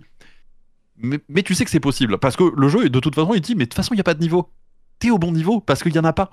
Ouais. Donc, c'est euh, pas parce que tu vas rajouter 30 points de vie euh, quand euh, tu te prends euh, 50 de dégâts que ça va, ça va un petit peu changer les choses. Mais fatalement, en fait, t'as as déjà toutes les composantes devant toi, mais t'as peut-être pas la bonne équipe, t'as peut-être pas la bonne alchimie, t'as peut-être pas la bonne synergie, t'as peut-être pas optimisé, ça peut arriver, euh, quelques compétences. Et d'ailleurs, on peut y revenir parce que pour moi, c'est dans les points négatifs. Mais euh, globalement, t'as toujours la solution devant toi. Moi, ça m'est arrivé plein de fois de recommencer. euh, même, même pas des combats de boss, des fois des combats de mobs random Ah sur oui, la bah route. oui. Il y a un système très chrono trigger où les mobs sont devant toi. Tu peux les esquiver, certains. Mais euh, la plupart du temps, ils sont devant toi. Et il y a des, des mobs, c'était des vrais puzzles. Mais j'ai pas ressenti ça comme euh, euh, une frustration de, de grinder des niveaux et c'était impossible. Et il y avait un, un- ce qu'on appelle vraiment dans le JRPG un power, un, ouais, un skill cap à avoir, un, level cap plutôt, Mhm. un level cap à avoir et il fallait que j'aille grinder. Non, c'est, je savais pas comment faire. Et le jeu m'a, ah tiens, je me rappelle que j'ai telle mécanique, je me rappelle que tiens lui il peut étourdir. Je me rappelle que si un ennemi est étourdi par lui, bah, l'autre il fait plus de dégâts. C'est super intéressant comme ça. Parce que mm, ça fait que euh, comment dire Il y a des parce que tu parles de synergie. Donc dans les sorts que tu peux débloquer, il y a des euh, associations que tu peux faire qui vont euh, parfois avoir de gros avantages À toi de trouver en fonction de l'ennemi que t'as en face de toi. Ce qui fait que moi, par exemple, il y a eu des combats contre des ennemis euh, lambda où je me suis dit, mais ah, bordel, c'est c'est un sac à PV le truc. Et en fait, c'est pas que c'était un sac à PV, c'est juste que je lui faisais pas vraiment les dégâts. Le, le jeu me disait, enfin, m'a pas dit, mais dans l'absolu, le jeu m'avait donné les cartes en main pour faire plus de dégâts, mais j'ai pas compris tout de suite comment je pouvais le faire. Et une fois que t'as compris, bah, tu, tu te dis, bah, je vais les enchaîner parce que justement, je devais en faire 5 pour compléter ma chaîne et euh, débloquer un éclat de grimoire. Euh, et tu fais, bah, ok, ça y est, c'est bon, j'ai compris, euh, maintenant ça, ça va rouler, quoi. Oui, exactement. Et en fait, pas du tout. Mais euh, si tu commences à comprendre, puis après, tu as une nouvelle difficulté, puis t'essayes. En fait, c'est un jeu où tu essayes, tu vas être pénalisé, mais tu reprends très vite au début du combat. Où Oui, c'est ça. En cas de game over, t'es pas, euh, enfin, Voilà. t'as pas de perte. Je crois que tu recommences le combat tel quel. Hein. Je crois que tu... Tu- ouais, tu peux recommencer ou aller dans le menu. Et c'est ça qui est bien, c'est que c'est un jeu qui compose avec ce qu'il avait de bien dans son héritage de, de JRPG, mais qui arrive à enlever la partie, quelques parties frustration, parce que pas toutes, mais quelques parties frustration, il arrive à, à les enlever et il reste. Tu c'est une synthèse du meilleur en fait presque. Et dans les parties qui sont un peu complexes, euh, moi je sais pas si t'as eu le même euh, problème. C'est le même problème que dans Xenoblade hein, d'ailleurs, donc c'est peut-être euh, juste le système que j'aime pas. Le système tu sais, d'association de gemmes dans les armes. Mais comme tu changes d'arme tout le temps Ah bah et oui. que tu dois retirer les gemmes une par une et tu les upgrades, je l'ai abandonné. Ah ouais. Oh, non, moi, j'ai- euh, Ça, c'est vraiment le truc qui, pour l'instant, m'a un peu saoulé dans le jeu. Euh, Mm. parce qu'il y a donc il y a des, des espèces de rochers, de, de, de pierres sur lesquelles vous allez tomber et qui vont et derrière il y a un système pour améliorer ses armes, ses armures. Sauf que par rapport à la vitesse à laquelle on change d'armes et d'armures parce qu'on les débloque vu que le jeu avance très vite, puis vu qu'on ne grind pas, on va pas euh, rester 6 heures de jeu avec la même arme euh, parce que bah, en Ouais, fait ça va très vite, hein. oui. Donc du coup, en plus, c'est un système où tu peux avoir des malus parce qu'en fait, ça te fait la moyenne des deux niveaux des pierres que tu mets ensemble. C'est totalement dispensable. On est d'accord. Tu n'as pas besoin de, de, de, de ça Moi, pour. euh, euh, de temps en temps, vraiment, tu sais, quand, quand tu perds contre un boss, tu dis, bon, tu vas gratter un petit peu de tous les côtés, et ça, je le fais. Mais après, une fois que tu as battu le boss, euh, tu vas dans une ville, euh, il y a une arme qui fait euh, 20 de plus que la tienne, et tu dis, bon, bah voilà, au revoir. Euh, Il y a un autre point très important euh, dans, dans le jeu qui en fait vraiment quelque chose de, de, de très différent des RPG dont on a l'habitude. C'est que quand un combat se termine, tu récupères tes points de vie. oui, c'est vrai. Oui, bah, ça fait vraiment partie, en, vrai, de, de ces frustrations enlevées de, des anciens jeux.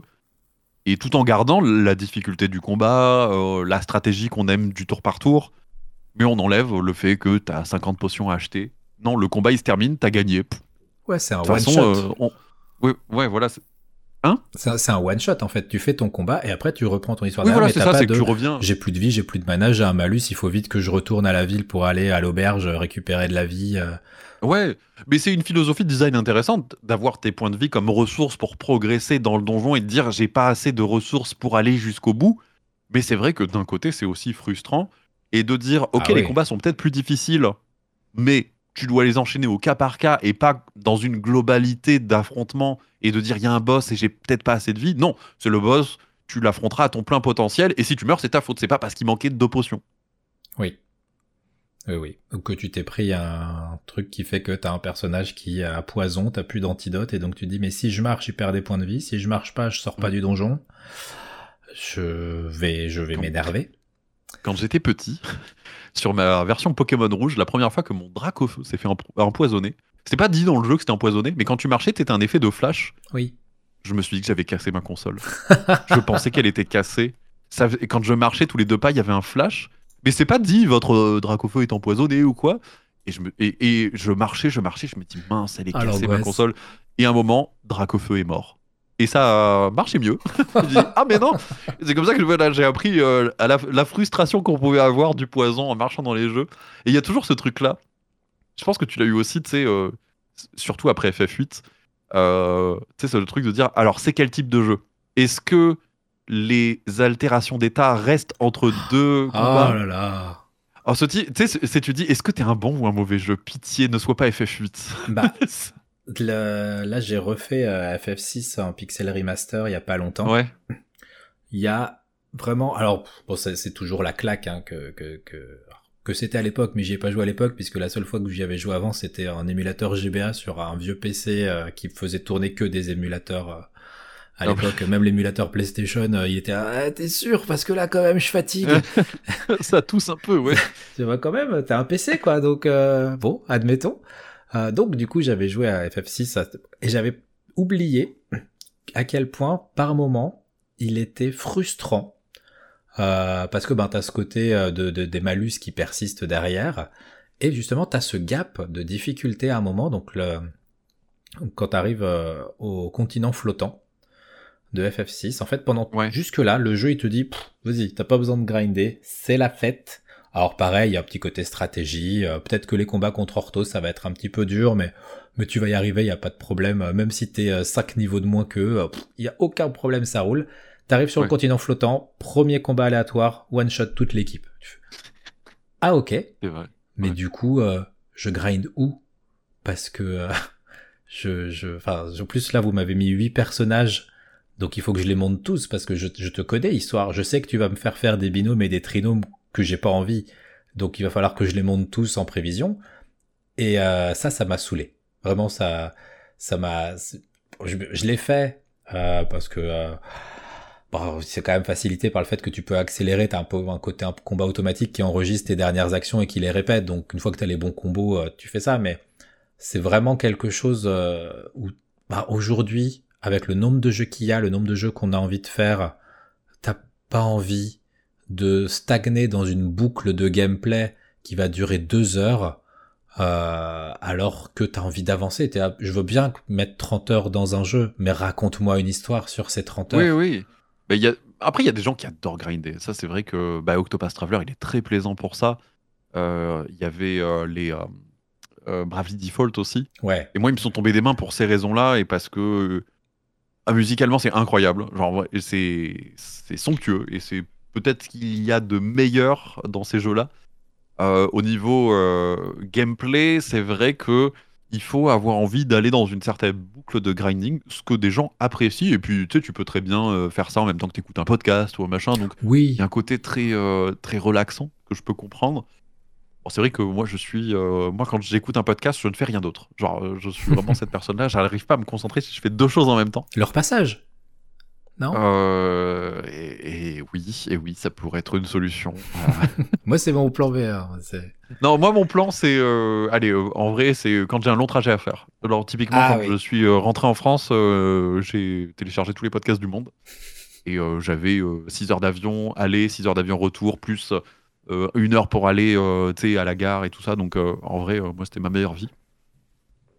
Mais le côté faire deux choses en même temps. Mais en plus, j'ai un métier où j'ai quand même besoin du son à chaque fois. Quand je monte une vidéo. Ah bah quand, oui. euh, donc, euh, il y a un côté où si quelqu'un parle par-dessus, même la musique, je peux pas entendre de. Je suis obligé d'écouter des, des bandes son de jeu. Parce que bah, y a un côté très relaxant. Euh, Le mot-clé lo-fi, c'est mon kink. parce qu'il y a, y ce côté où c'est ça détend, il n'y a pas de parole, et ça me permet de me focus sur ce que je fais. Et en fait, bah, du coup, c'est très spécifique ce que je peux entendre. Et, euh, et je comprends du coup que le grinding, ça peut s'accorder à un certain esprit, et, moi, je peux pas. Donc j'aime bien quand c'est très rythmé. Et Chenico, c'est pour ça qu'il est très euh, intéressant. C'est parce que le côté grinding, il peut se trouver dans ce qu'il y a à faire à un certain moment du jeu qui est très ouvert. Mais euh, dans le rythme de l'aventure, on te l'enlève. Et en fait, ce qui est intéressant, bah, du coup, c'est le rythme des combats. Et chaque combat est un petit puzzle au cas par cas. Et c'est pas un puzzle global où il faut être au niveau 40 pour aller affronter un boss. Oui, on n'est plus. euh, heureusement. Heureusement. Parce que le jeu est donc quand même assez long à côté de ça. euh, plus long que la moyenne de- des RPG dont on pourrait s'attendre avec ce, ce, ce type de graphisme. Et encore plus pour un jeu fait par une personne où on se dit quand même, il est. C'est, mais je il est pas allé avec le dos de la cuillère, quoi. incroyable pour comme premier jeu de faire un univers aussi détaillé. Et en plus, c'est un continent, c'est le Valandis. S'il avait dit en interview, bah, j'aimerais bien continuer cette histoire, mais il n'y a pas que ce continent-là. clin d'œil, clin d'œil, parce qu'il a plein d'indices. Mais moi, c'est un exemple. Si je dois faire un jeu un jour, mon modèle, c'est Mathias Linda. C'est de dire que il, il peut sortir ça tout seul. euh, c'est euh, c'est mon standard de qualité. De vraiment de me dire Ouais. que je d'écriture, de recherche, de profondeur des personnages, de concept et de très bonnes traductions françaises, on n'en a pas parlé, Oui, mais euh, oui. la traduction française qui a été externalisée, forcément, ben, elle est super bien. C'est c'est un jeu qui m'a testé aussi sur un truc, c'est que je me suis dit, bon, à part les jeux que j'ai connus à l'époque, est-ce que ben, lire du texte pendant 40 heures, ben, ça me plaît encore? Et en fait, ce- la réponse est totalement oui. Ça dépend du jeu. Là où, par exemple, FF14, bon, certaines quêtes, tu vois, du début sont pas forcément très intéressantes, et en plus, c'est que en texte, ben, j'ai un peu décroché. Je me suis dit, euh, bah, à juste titre, tu vois, bon, peut-être que. Peut-être que maintenant, c'est vrai que je me suis habitué au doublage et que bah, les grosses productions, bah, elles m'ont entraîné vers euh, une envie d'avoir un peu plus, tu vois. Hmm. Et en fait, pas du tout. C'est juste une façon de raconter l'histoire. Le début d'FF14, il est forcément un peu mou. Mais euh, quand t'es pris dedans, les doublages, tu les entends. Parce que t'as vraiment le ton, la narration, les plein de petits effets, même de texte, de machin, de feedback, les portraits des personnages qui t'aident à avoir de l'empathie. Donc Oui. euh, non, il y a vraiment un habillage qui est très bien fait. Et, et euh, c'est pas une question de moyens, c'est une question d'écriture et euh, l'écriture est excellente. Alors, justement, sur les qualités d'écriture, tu dis que toi, sur la deuxième partie du jeu, c'est ce qui t'a harponné, qu'au début, c'est le gameplay Ouais. et les facilités de jeu, hein, qui fait qu'il y a très peu de frustration, et que le jeu se joue un peu, bah, au fait, presque au rythme d'un jeu d'aventure, plus qu'un RPG, Ouais. puisqu'on va suivre un fil sans en- très rarement rester euh, au même endroit pendant longtemps.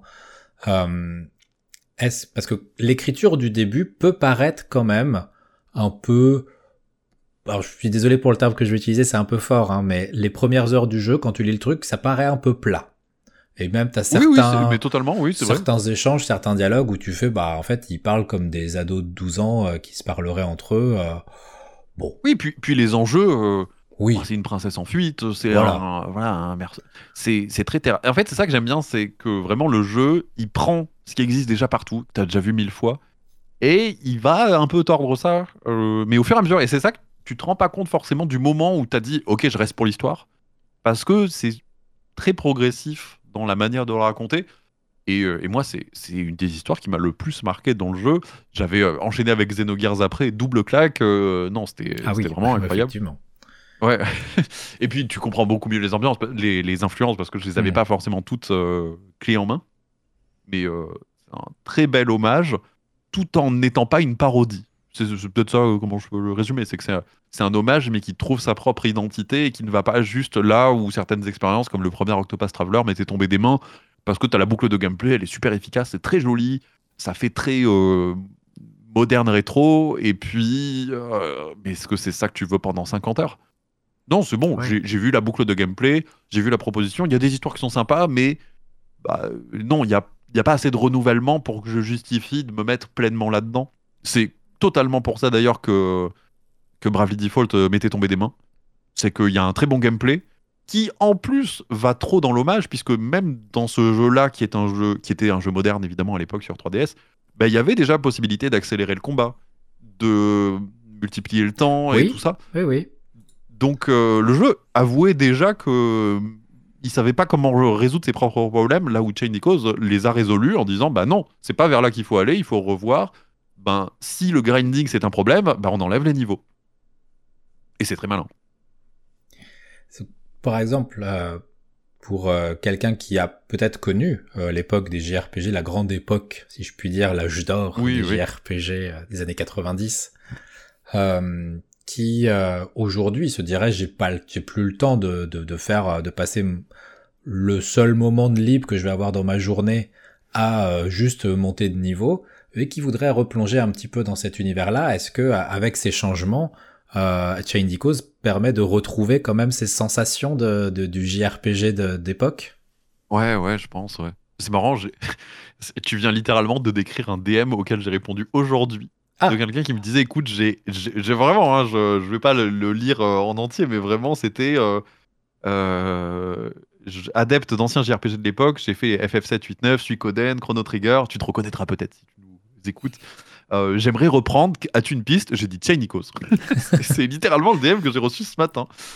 Et, et c'est vrai, c'est un des jeux que je recommande le plus. Si tu veux t'y remettre, si tu veux découvrir les JRPG, moi j'aurais d'autres solutions, mais si tu peux reprendre, c'est euh, c'est le petit bain de transition vers le grand bain en fait. Ouais. Ça, ça passera peut-être mieux que de refaire les, les pixels remaster des FF, par exemple. Bah ouais, parce que t'es déjà dans un jeu qui est dans sa narration d'époque, juste remis au goût du jour. Donc Oui. là, t'es dans un jeu qui prend, qui rend hommage tout en disant c'est un mec, c'est euh, c'est quelqu'un qui a grandi avec ça et qui euh, bah, a développé son univers derrière. Et, euh, et vraiment, c'est, il s'est pas pris dans le piège de dire voilà, je rends hommage au JRPG de ces années-là et puis on verra l'histoire après. Pour euh, quelqu'un qui voudrait se mettre à Chain Decos euh, là, est-ce que euh, alors, je vérifie, mais il est dispo sur toutes les, enfin PC, Switch, sur Switch. Ouais, il y a le Game Pass. Moi, je l'avais Il fait sur Game Pass. Il est sur le Game Pass, sur la, sur les, les consoles Sony, PlayStation 4, PlayStation 5 aussi. Ouais, euh, sur Switch aussi, il s'y prête vraiment bien. Euh, et euh, ouais, il est dispo partout, euh, je, je crois. J'attends toujours ma, ma version physique qui tarde un peu Ah. Ah, pour, pour soutenir, mais, mais je crois que je sais pas, ça se trouve, c'est annulé, j'en sais rien. Mais, mais oui, c'est dispo partout, mais, pas en, mais pas acheté à Auchan, quoi. Oui, oui, ça, bah, ça reste pour l'instant du, du démat puisque c'est un jeu bah, plutôt Ça reste un indépendant. jeu de niche qui a eu un très beau succès, mais un jeu de niche quand même. hein. Ouais.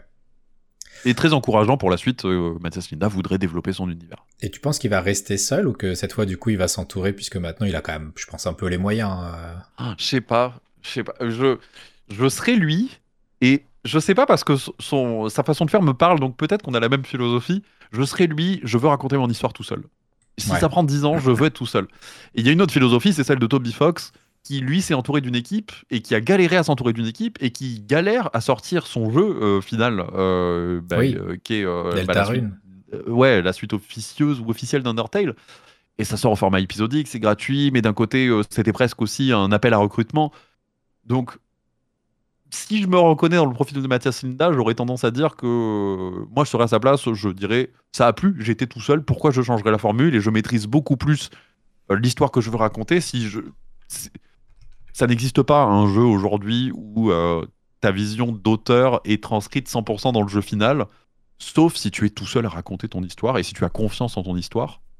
Donc, euh, la première a bien marché, je serai à sa place, effectivement, je, je resterai sur. euh, sur bah, pourquoi pas s'entourer sur les musiques Il s'était bien entouré pour les musiques et pour Oui, quelques oui, background artistes.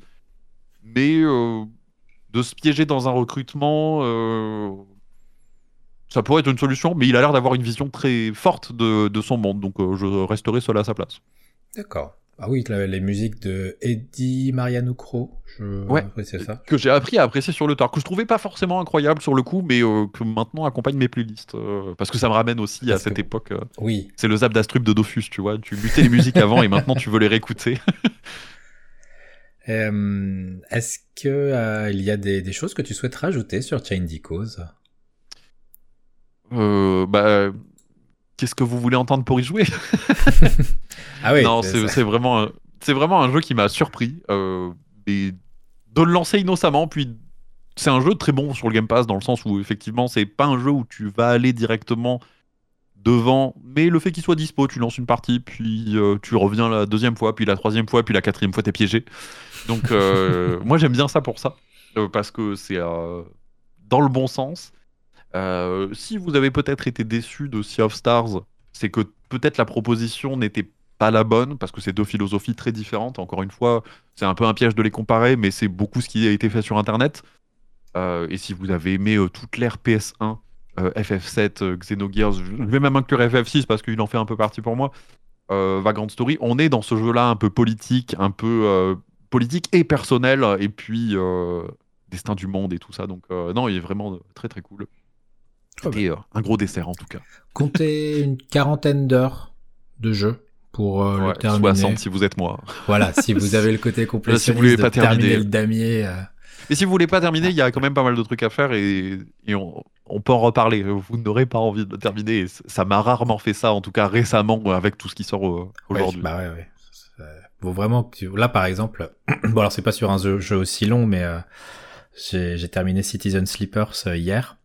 Ah, Euh, donc juste le, le scénario. Enfin, il me restait des choses à faire parce que c'est difficile de dire le scénario principal. Donc il me restait des choses à faire et je sais que je vais y retourner. Je, je sais que j'ai envie. Il y a des PNJ où j'ai pas fini leur euh, leur, leur histoire euh, et que euh, voilà. Du coup, je alors que euh, j'ai une pile de jeux et que j'ai auquel que j'ai très envie de faire. Hein, c'est même pas euh, que là. c'est compliqué ce sentiment-là de finir un jeu et de retourner quand même ça. Je, t'es- t'es fort parce que j'y arrive pas moi. Bah, je, j'ai, en fait, hier, quand je l'ai fini, euh, après tu pouvais continuer la partie. Ouais. Il te remet avant le truc où t'actives pas la fin et donc tu restes euh, dans le jeu. Euh, j'ai pas pu. J'ai pas pu parce que j'étais dans l'émotion de la fin et que la fin, euh, j'ai, Ouais. j'ai- on va, saleté de ninja coupeur d'oignon.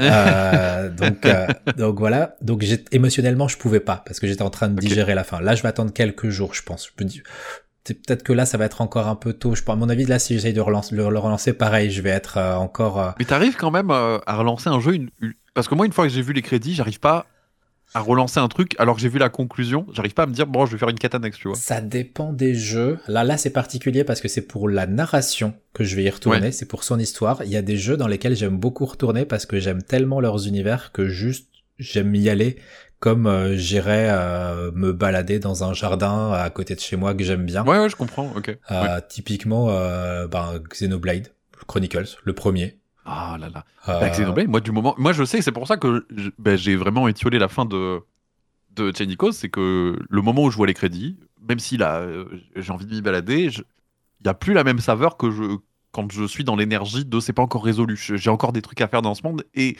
tu sais, il y a un côté anachronique de j'ai fini le jeu, mais je suis en train d'y retourner et Ouais. j'y arrive pas en fait. Bah, pff, ouais, c'est. T'as le côté, c'est terminé. Enfin, c'est justement, après, ça va mettre en parallèle, mais ça, c'est un autre débat de. euh, est-ce que, euh, enfin, est-ce que peut-on facilement abandonner un jeu et y revenir après? Euh, Est-ce que ça vaut le coup de s'accrocher et d'aller jusqu'au générique de fin, etc. Qu'est-ce Oui, bon, après c'est ok, tu vois, de Oui, bien sûr. un jeu et de dire j'ai- j'ai j'ai vu ce que je voulais Oui, oui. revoir. Mais, euh, Et, euh, c'est- ouais, mais c'est compliqué de, de finir, de voir les crédits. ça t'as Et de l'impression dire, bon, que allez, voilà c'est une page qui se ferme et que euh, Ouais.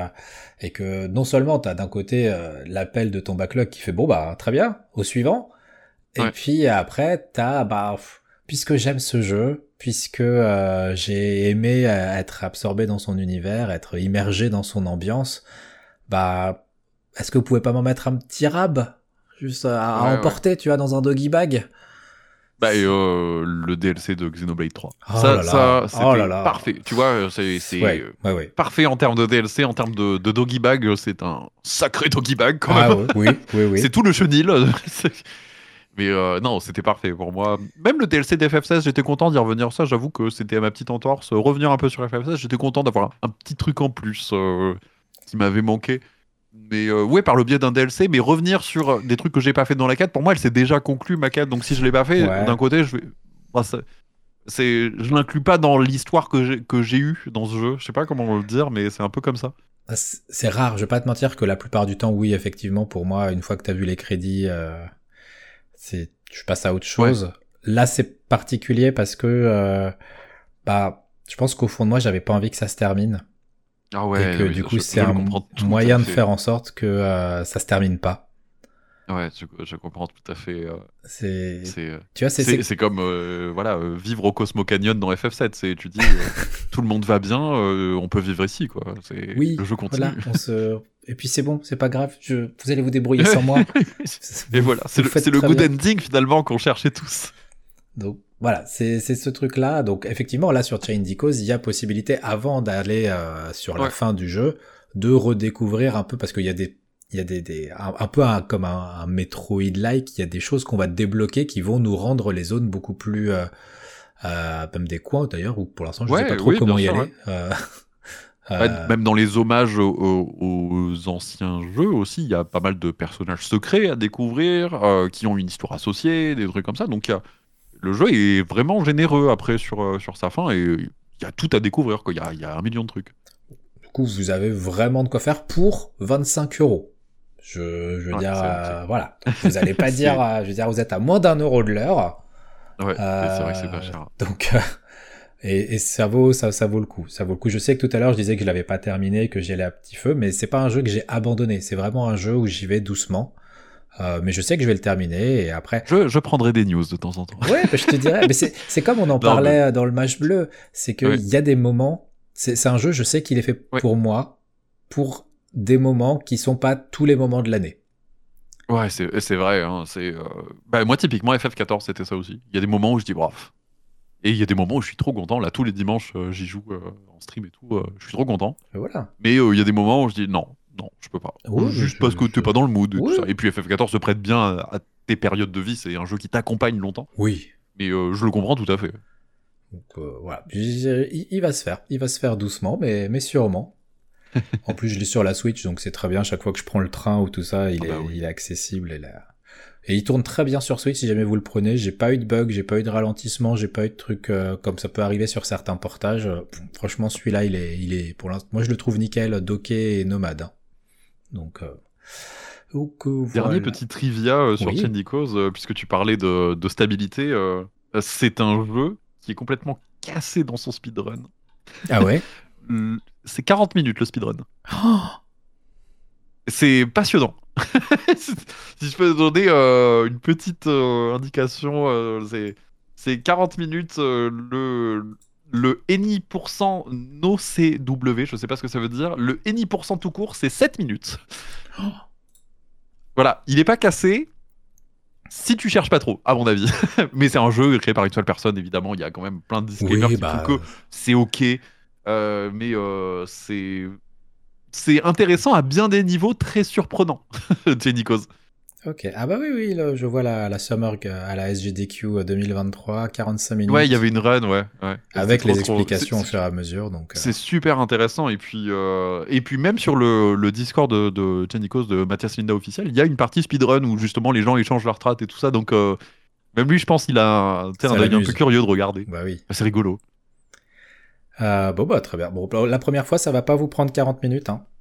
Prenez votre temps, ça va plutôt vous prendre 40 heures, mais ça les vaut. Ah, oui. Euh, bah écoute, je, te remercie pour ce, ce menu dense mais varié. Et, merci euh, d'avoir euh, merci d'avoir écouté ma cuisine, hein, du coup, parce que c'était. euh, c'est comme quand je cuisine en vrai. hein, c'est très laborieux. euh, c'est un peu copieux et bon, euh, ça prend du temps de digestion.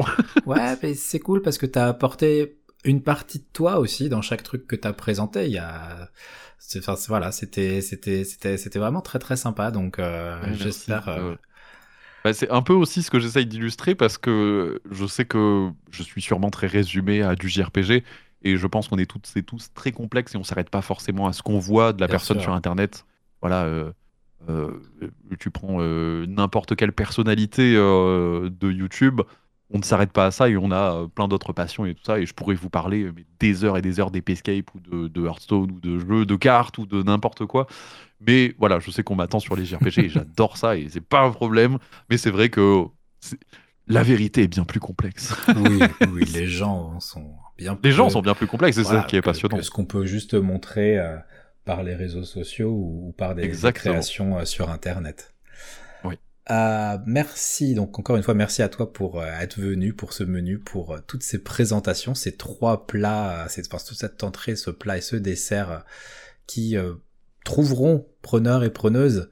Euh, D'ailleurs, n'hésitez pas hein, si vous vous lancez, si vous vous lancez dans Magic déjà. Bon, euh, bah écoutez, C'est pas ma faute, disclaimer.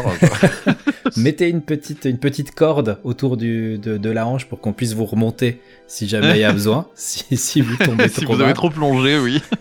Euh, vraiment, Tirez trois fois si vous êtes trop loin. euh, pour Brisby et le secret de Nîmes, je sais qu'il se trouve en VOD facilement puisque c'est comme ça que je l'ai trouvé, euh, genre à deux balles en, en location. euh. Ouais. Donc euh, vraiment 1h20, allez-y avec vos enfants, il n'y a pas de souci. Et puis Chain Dicos, bah, si vous vous lancez, n'hésitez pas en complément. Euh, bah, tu as fait une vidéo que tu, euh, dont tu as parlé qui s'appelle chef-d'œuvre, le chef-d'œuvre absolu qu'on peut Ouais, trouver voilà, sur très ta mesuré chaîne. ici. c'est la rare fois que je le fais. Je le ferai pas tout le temps, évidemment. Je sais qu'on est très. Oh, là, c'est youtubeur. Oui. Mais là, c'était vraiment pour. euh, c'est presque pour appâter pour dire euh, vas-y, clique. Mais, mais regrette pas. Et euh, oh, vraiment. J'ai peut-être eu un commentaire sur 200 qui m'a dit, quand même frérot. Mais en vrai, euh, les gens me disent, ouais, de, t'as absolument raison. Voilà. Donc pour avoir tous les compléments, toutes les informations, je vous mettrai le lien dans la description. De, toute façon, vous, avez- aurez le lien pour aller vers la, chaîne, les chaînes de Tetril. Donc euh, comme ça, vous, pourrez vous faire votre propre avis euh, sur Chain Decos avec ces informations euh, complémentaires. Merci à toutes les personnes qui ont écouté ce podcast jusqu'au bout, ou alors juste sur les parties qui vous intéressaient, parce que vous êtes libre. C'est pour ça que je mets du chapitrage et, et les timecodes. Et, euh, et ben sur ce, je pense qu'on vous souhaite euh, une bonne journée, après-midi, soirée, ce que vous voulez en fonction de l'heure à laquelle vous nous écoutez. Et une bonne digestion de podcast. Très bien. Un pe- petit peu de citrate de bétaïne après ce menu, ce sera parfait. Vous vous posez dans le canapé et détendez-vous.